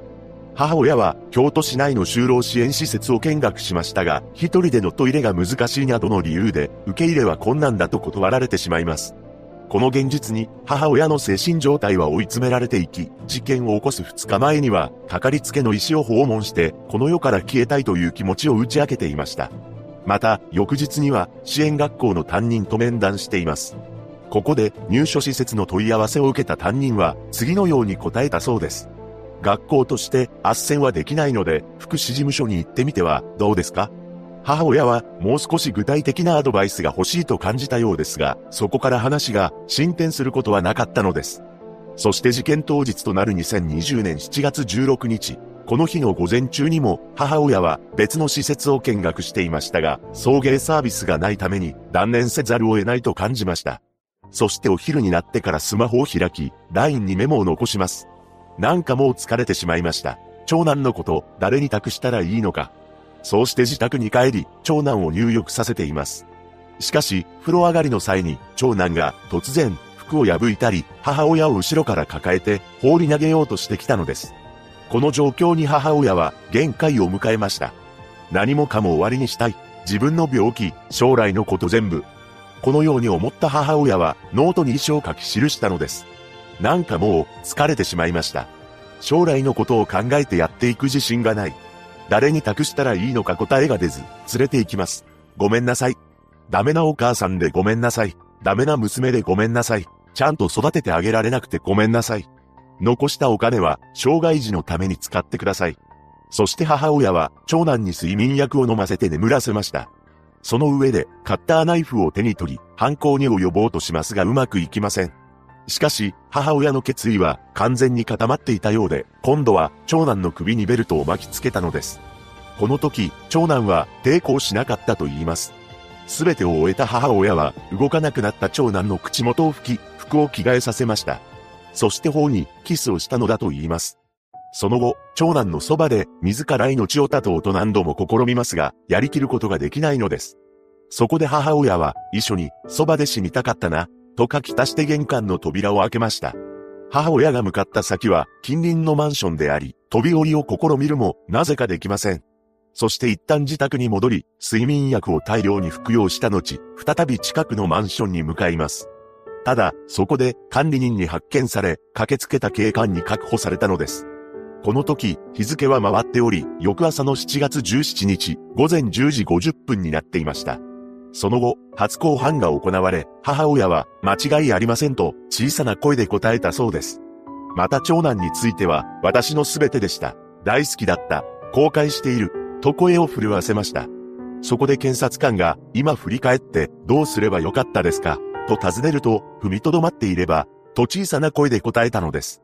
さらに検察官が、踏みとどまるとは、どういうことかと尋ねると、母親は、しばらく沈黙した後、言葉にできませんとつぶやきました。その上で検察側は、うつ病の程度は重度とまでは言えない、自分の問題や周りの状況を適切に把握していたと主張した一方で、母親の状態は限定的ながら責任能力を持つ心神耗弱であり、刑の減刑が必要とも指摘し、懲役5年を求刑しました。弁護側は責任能力を欠く心神喪失の状態だったとして無罪判決を求めたのです。最終的に裁判長は、将来に大きな可能性のある17歳の尊い命を奪ったことは、あまりに痛ましい結果だ。ノートに犯行をためらう内容を記すなど、限定的とはいえ、犯行を思いとどまる能力は残っていたと述べ、当時は心神耗弱の状態だったと判断しています。その上で、長男の介護に疲弊し、様々な手段を講じたが、卒業後の受け入れ施設が見つからず、将来に絶望を抱きかねない状況だった。動機の形成過程には同情の余地が大きく反省もしていると述べ、2021年12月13日、懲役3年執行猶予5年を言い渡しました。母親は申し訳ない思いでいっぱいです。と述べたそうです。被害者のご冥福をお祈りします。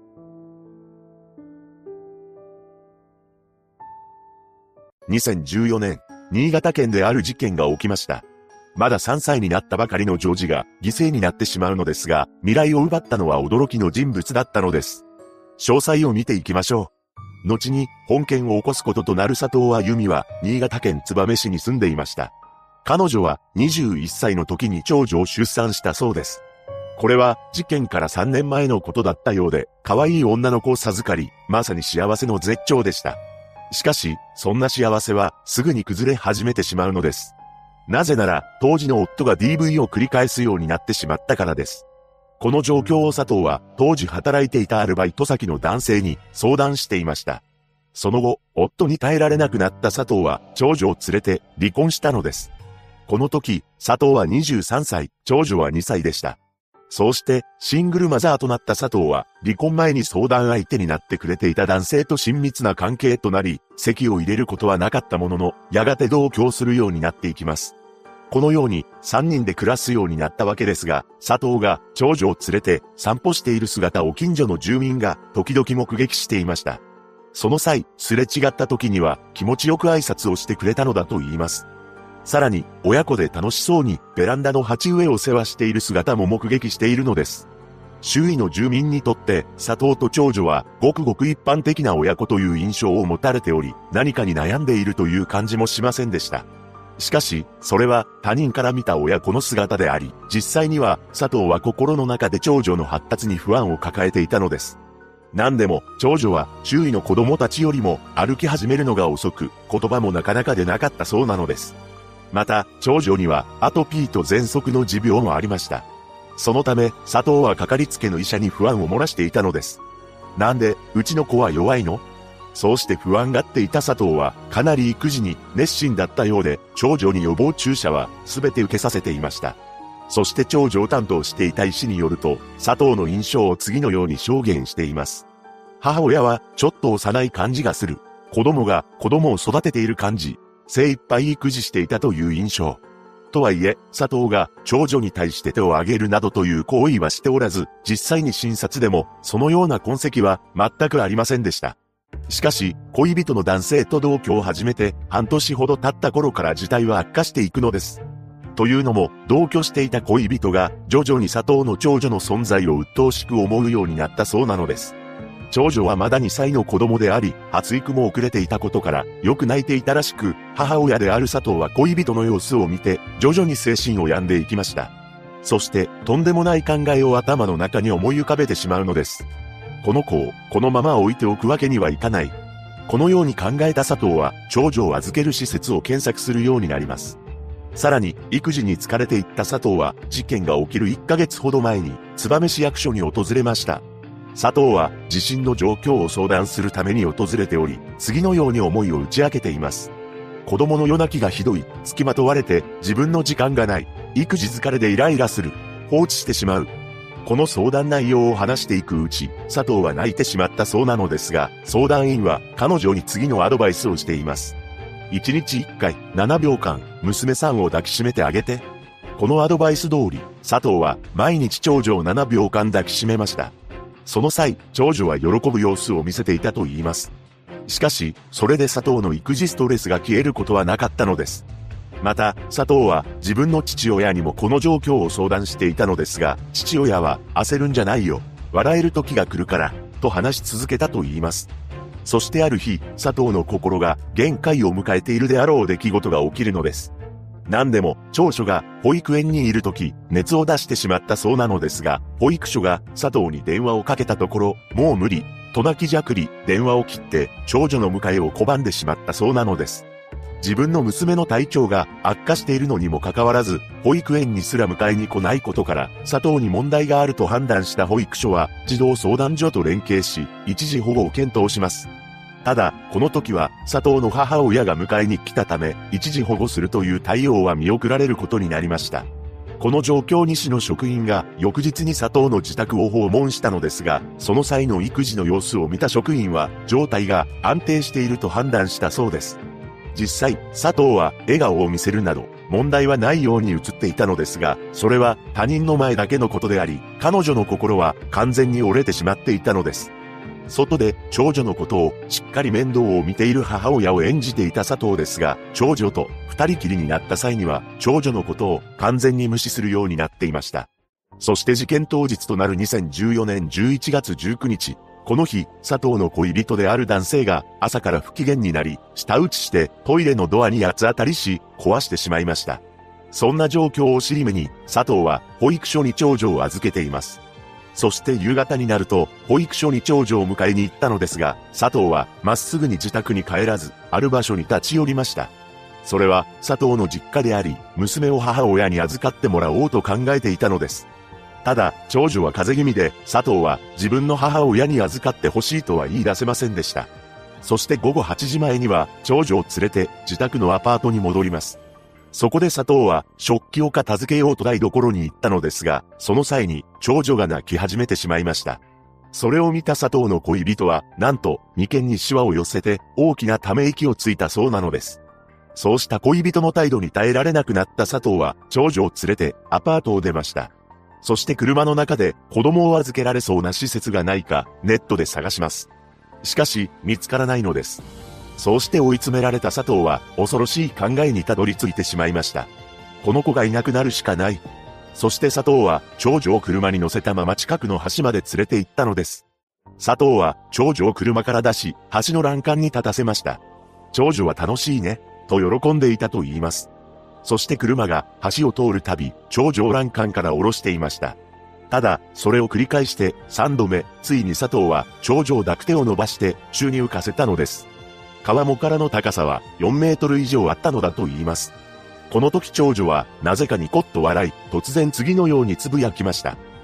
バイバイ。そして佐藤は、あろうことか、娘を抱いていた手を離してしまったのです。ドボンという音が響き、佐藤は、その場から離れたい一心で、車まで走りました。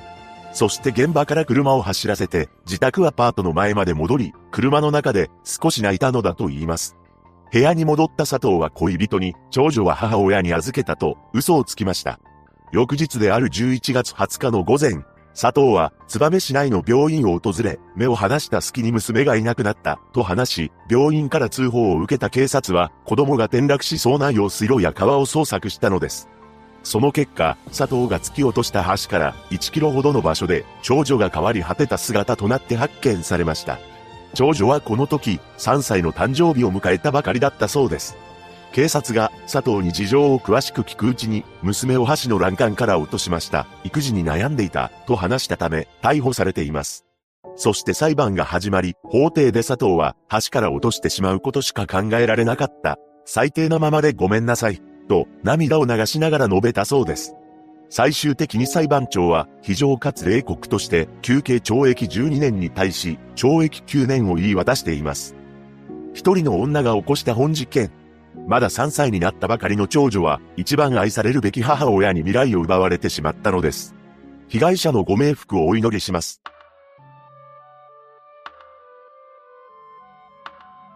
2008年、福岡県である事件が起きました。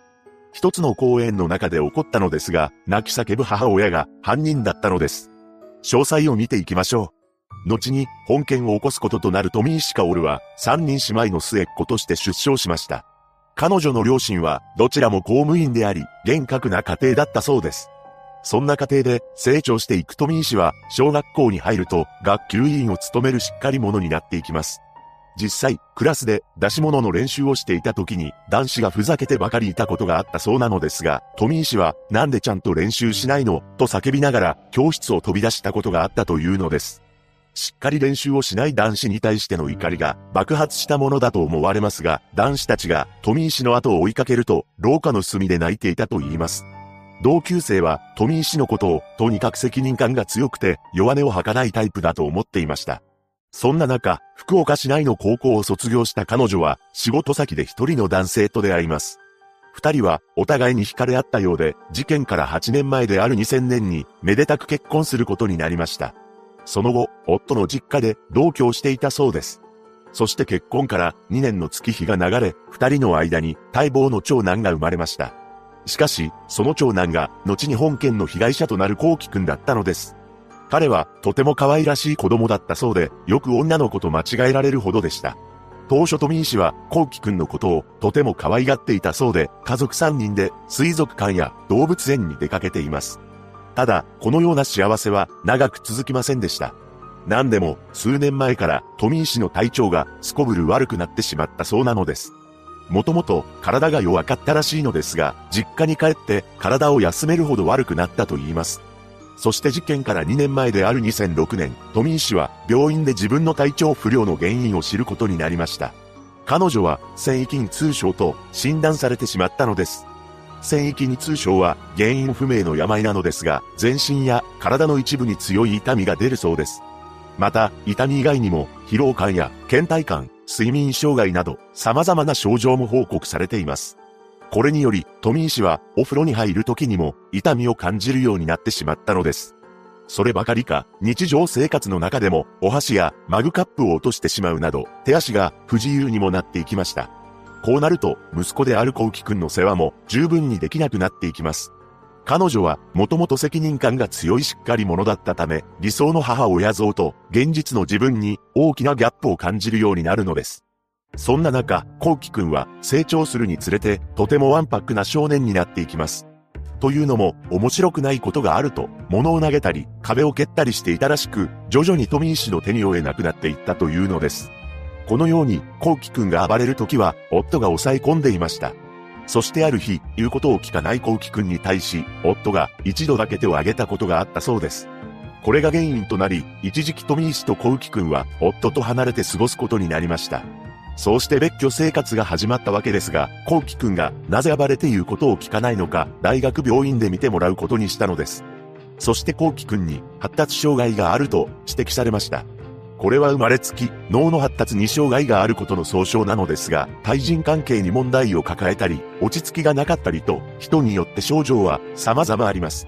富井氏は、幸輝くんの発達に問題があることを、薄々感づいていたため、この診断を受けた時に、動揺はしなかったそうです。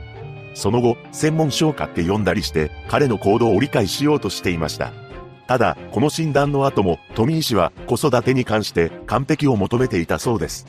どんなに幸輝くんが衝動的に激しい行動をすることがあっても、それを受け入れる優しい母親が彼女の理想像でした。実際、コウキ君に叩かれて自分の体にあざができたとしても、周囲には階段で転んだと嘘をついていたそうです。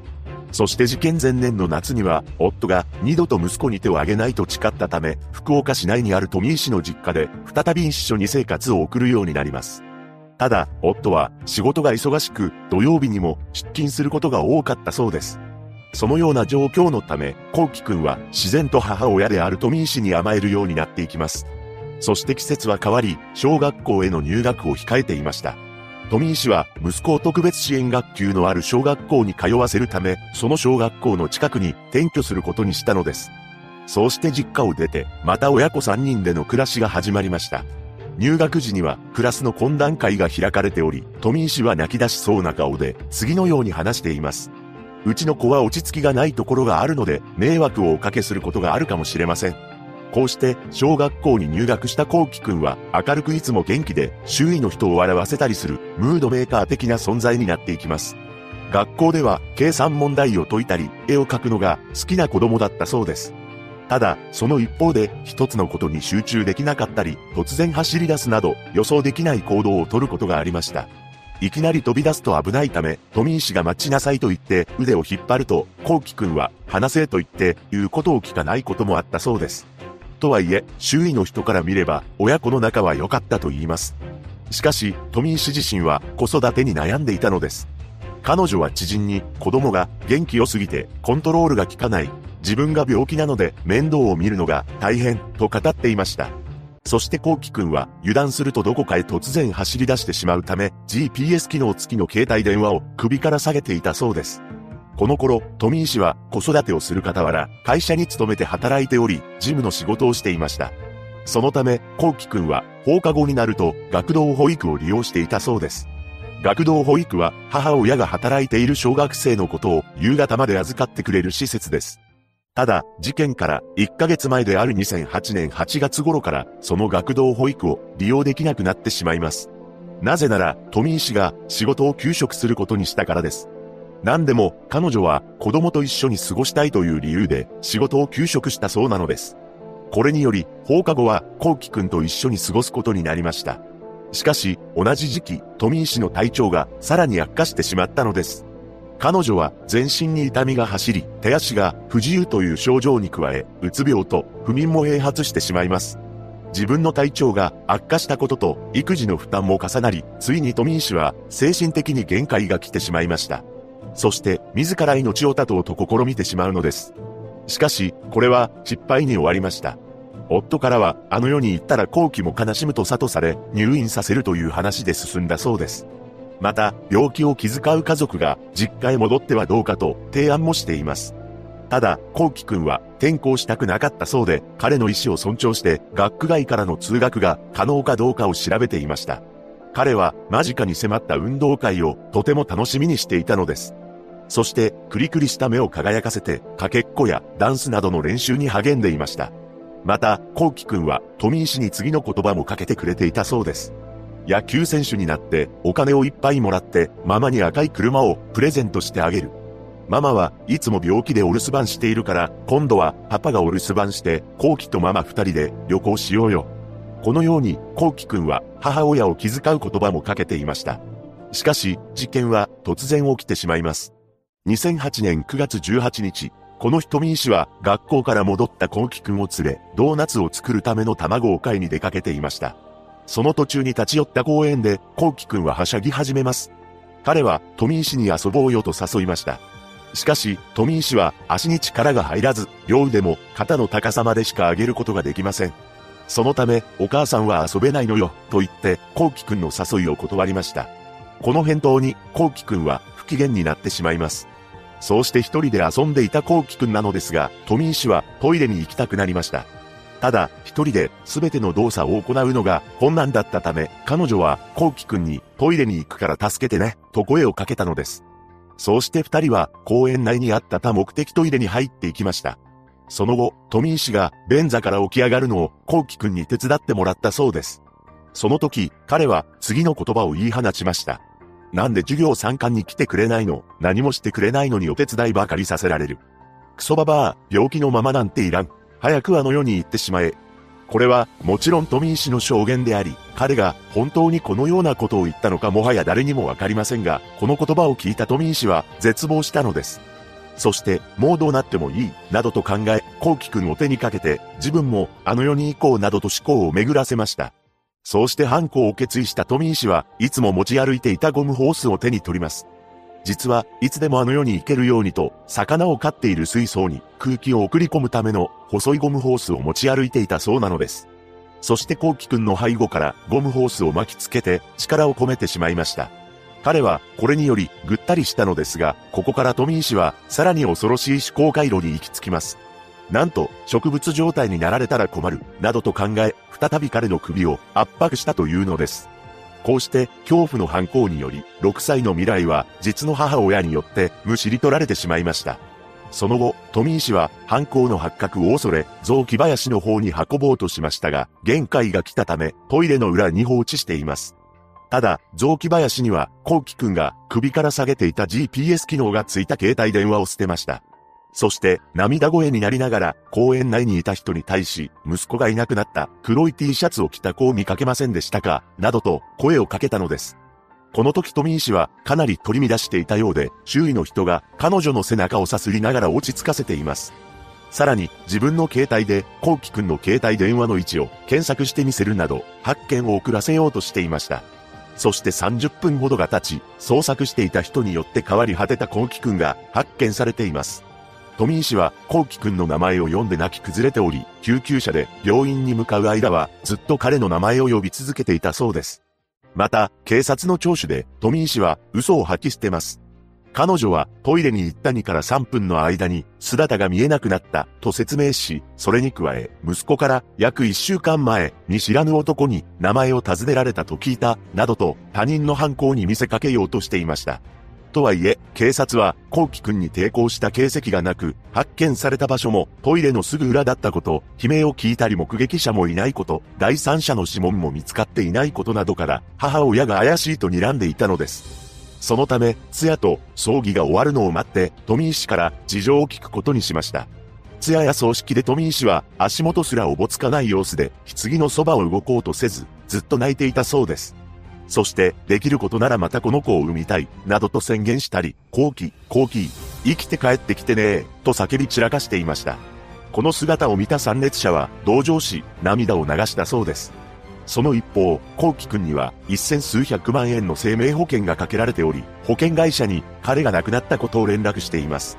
その後、葬儀が終わったタイミングで、捜査員が事情聴取を行っており、本当のことを聞きたいと告げました。すると富井氏は、私がやりました、と打ち明けて号泣しだしたそうです。そして将来を悲観し、子供を手にかけて自分もあの世に行こうと思った。衝動的にやった。自分がやったことがバレないように隠した。などと供述しています。また、富井氏の供述通り、親族宅のゴミ箱から凶器に使われたゴムホースが発見されました。裁判で弁護側は、被告が服用していた抗うつ剤の影響で、心神喪失か心神耗弱の状態だったとして、責任能力を争いましたが、判決では認められなかったようです。そして裁判長は、刑事責任は重大であるとしつつも、富井氏が育児や持病に悩んでいた点については、同情の余地がないとは言い切れない、とし、休刑懲役12年に対し、懲役8年を言い渡しました。事件後、富井氏は接見した記者に対し、次のように話しています。私は自分があの世に行きたいという気持ちが大きくて、後期に手をかけることは全然頭にはなかったんです。未だになぜあの世に行ったのが後期で私じゃなかったんだろうかと思います。また、両親と夫が訪れて分かってやれなくてごめん、待っているから、と言ってくれたそうです。持病に苦しむ母親が息子を手にかけた本事件。富井氏は、幸輝くんの冥福を毎日祈り、日記には息子との楽しかった思い出を書き留めていると言います。被害者のご冥福をお祈りします。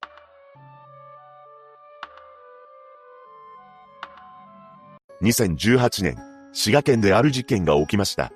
教育熱心な母、それに応えようとする娘の間で起こってしまったのですが、一体何があったのか、詳細を見ていきましょう。本件を起こした気流のぞみは、滋賀県森山市で出生します。一人娘として生まれ、手厚く可愛がられた気流でしたが、母親の愛情は違った形で、娘に向けられていたのです。というのも、気流の母親は、いわゆる教育ママだったらしく、気流が幼い頃から、医師になることを絶望していたそうなのです。そのため、娘に買い与えるものは、通信教育の教材ばかりだったと言います。一方、気流の父親はメンテナンス関係の仕事に勤める会社員だったようですが、彼女が小学校高学年の頃に会社の社員寮に移って別居していたため、気流と母親の二人暮らしとなりました。そして気流は母親の期待に応えようと外科医を目標にしていたらしく、手塚治虫の漫画、ブラックジャックを読んで、もう勉強する毎日だったそうです。しかし、中学、高校と進学するたびに少しずつ成績は伸び悩み、気流自身も医師になりたいという夢は薄れていきます。そんな中、彼女に試練が訪れました。それは大学の受験であり、彼女は国立大学の医学部保健学科を受験したのです。しかし、その大学には不合格となってしまい、浪人生活を送るようになりました。ただ、母親は驚きの行動をとっています。なんと、親戚には、気流が医学部に合格したと、嘘をつき、娘にも話を合わせるように命じていたそうなのです。桐生は母親の束縛から逃れるために就職を考えたものの、当時未成年だったこともあり、母の同意を得られず、実現することはできませんでした。そして母親はどうしても桐生に医師になってもらわなければならなかったのです。なぜなら母親自身は最終学歴が工業高校卒だったため学歴コンプレックスを持っており自分と同じ道を歩かせたくなかったからです。この事実を娘である桐生に何百回も聞かせ、自分の学歴に後悔していると話していたようです。また、母親の両親は離婚しており、再婚した相手が歯科医だったようで、小さい頃から医師という職業が社会的に認められていることを身近に感じており、それが娘を医者にしたいという望みにつながったのではないかとも言われています。その後、桐生は9年間浪人生活を続けて医学部を目指しますが、ことごとく落ちてしまうのです。この間、母親の娘に対する教育はエスカレートしていきます。まず、桐生の携帯電話を取り上げ、1日の時間を朝から晩まで徹底的に管理していました。さらに、桐生に1分たりとも自由な時間を与えないように、母親は一緒に入浴までしていたというのです。そんな状況で、桐生の精神は蝕まれていき、なんと3度も家出を試みています。ただ、母親は探偵に依頼したり、捜索願いを出し、桐生を連れ戻しました。そんな中、母親は桐生に将来助産師になることを条件に、市街科大学医学部看護学科を受験することを認め、桐生は合格し、2014年4月に入学しています。そこから桐生は真面目に大学に通い、母親との確執も和らいでいきました。しかし、再び母親の束縛がきつくなってしまう出来事が起きてしまいます。それは、桐生が大学2年の時に受けた助産師課程への進級試験でした。彼女はこの試験に不合格になってしまったのです。母親は、気流二助産師になることを条件にこの大学への入学を許可していたため、不合格になった彼女の行動をまたもや制限するようになっていきました。そんな母親の思いとは裏腹に、気流はいつしか手術室看護師を目指すようになります。手術室看護師とは、手術の際、執刀医にメスを手渡ししたり、手術の記録を取ったりする看護師のことだそうです。その後、大学4年生になった2017年、市街科大附属病院に看護師として内定を得ることができたのです。ここまで長期間、勉強漬けの毎日を送り続けた気流の努力が実を結びました。しかし、そんな気流に対し、看護師ではなく助産師になれと命令していた母親は、彼女が看護師として働くことに反対して内定を辞退し、改めて助産師学校へ進学しなさいと強要してきました。この時、もし助産師学校の受験に失敗しても、看護師にはならずに再受験するという誓約書を書かせていたのです。さらに、この年の12月、気流が内緒でスマホを隠し持っていたことが母親にバレ、母親は激高し、庭に土下座させた上、彼女のスマホをコンクリートブロックで壊したと言います。また、気流が所有を許されていた他の携帯電話にメールでバリ雑言を送りつけたのです。そして母親の言う通り、2018年1月、桐生は助産師学校の入学試験を受けますが、不合格となってしまいます。そして2018年1月19日、この日、内定をもらっていた病院への手続きが1週間後に迫っていました。そこで桐生は母親に自分の思いを打ち明けます。看護師になりたい。この娘の心からの訴えに母親は次のように言い放ちました。あんたが、がを通すから、私は、また不幸のどん底に叩き落とされた。そして夜通しで、桐生に対し、怒鳴り続けたそうです。31年間、ずっと母親に束縛され続けていた桐生は、とうとう我慢の限界に達してしまいます。その日の深夜、就寝前の母親に、マッサージをしてあげるといい、首などを揉んであげると、母親は、寝息を立てました。そして気づくと、桐生の手には、刃物が握られていたのです。そうして母親の命を奪ってしまった桐生は SNS に次の投稿をしていました。モンスターを倒した。これで安心だ。このモンスターというのは母親のことを指すものだと見られています。つまり、桐生にとって母親はモンスターのような存在になっていたのです。すべてを終えた桐生は、それまで制限されていたテレビドラマを見ています。また、冷たくなった母親の一部を自宅から250メートルしか離れていない河川敷に運びました。そして2ヶ月後、母親が変わり果てた姿となって発見され、捜査が始まります。その一方、桐生は内定していた病院で看護師として普通に勤務していたのです。警察は付近の聞き込み捜査を行う中で、気流の母親が最近目撃されていないこと、気流と母親は二人暮らしだったのにもかかわらず、行方不明届が出されていなかったことから、2018年6月5日、気流のぞみを逮捕しています。そして裁判が始まり、母親を手にかけたことについては否定し、母親は自ら命を絶ったと主張したのです。ただ、裁判では、気流が手にかけたものだと認定され、懲役15年の判決を下しています。この際、裁判長は、母に敷かれていたレールを歩み続けていたが、自分の人生を歩んでください、と述べられました。言い渡された後、桐生は何度も判決文を読み直し、弁護士に控訴審で全てを打ち明けると告白したのです。そう、彼女は自分が母親を手にかけたという供述を控訴審では全面的に認めています。その際、一審判決は、まるで自分のことをずっと横で見ていたかのようだった。誰にも理解されないと思っていた母との確執を認められたことで、真相を話し、罪と向き合うことを決めたと言います。さらに、実の娘が母親をやったということを父親に知られるのが怖かった。と述べ、スマホを壊されたことや、助産師学校の入学試験に落ちた時に、裏切り者、嘘つき、などと、夜通し罵倒されたことが動機となったことも明かしました。そこで控訴審判決では、一審の15年から減刑となり、懲役10年の判決が下され、弁護側も検察側も上告せずに、刑が確定しています。裁判長は、これからは自身の判断で進路を決めなくてはいけません。大変なこともあると思いますが、負けずに自分の選んだ道を歩むことで構成してほしいと思います。と述べました。桐生は肩を震わせながら大きく頷いたそうです。現在、気流のぞみは大阪拘置所に収監されており、拘置所はルールさえ守っていれば叱責を受けることはないので、母と生活していた浪人生活より今の方が気持ちとしては楽です。と記者のインタビューで話しました。また、事件を起こさないために必要だったことについて次のように語っています。当時の自分は助けを求めるべき状況だったと気づきました。でも助けを求める発想もなかったです。自分がされていることが行き過ぎた教育だと気がついたら何か変わっていたと思います。気づくためには、そういうことがあると知ることが必要なので、自分の事件を知ってもらうことで、気づくきっかけを提供したいと思っています。一人の女が起こした本事件。子供が道を外さないようしつけをすることは親の責任ですが、歪んだ愛情は時に子供を苦しめ、最悪の結果を招いてしまいます。気流望みのしたことは許されることではありません。しかし、裁判長の言う通り、構成して自分の人生を歩んでほしいと思います。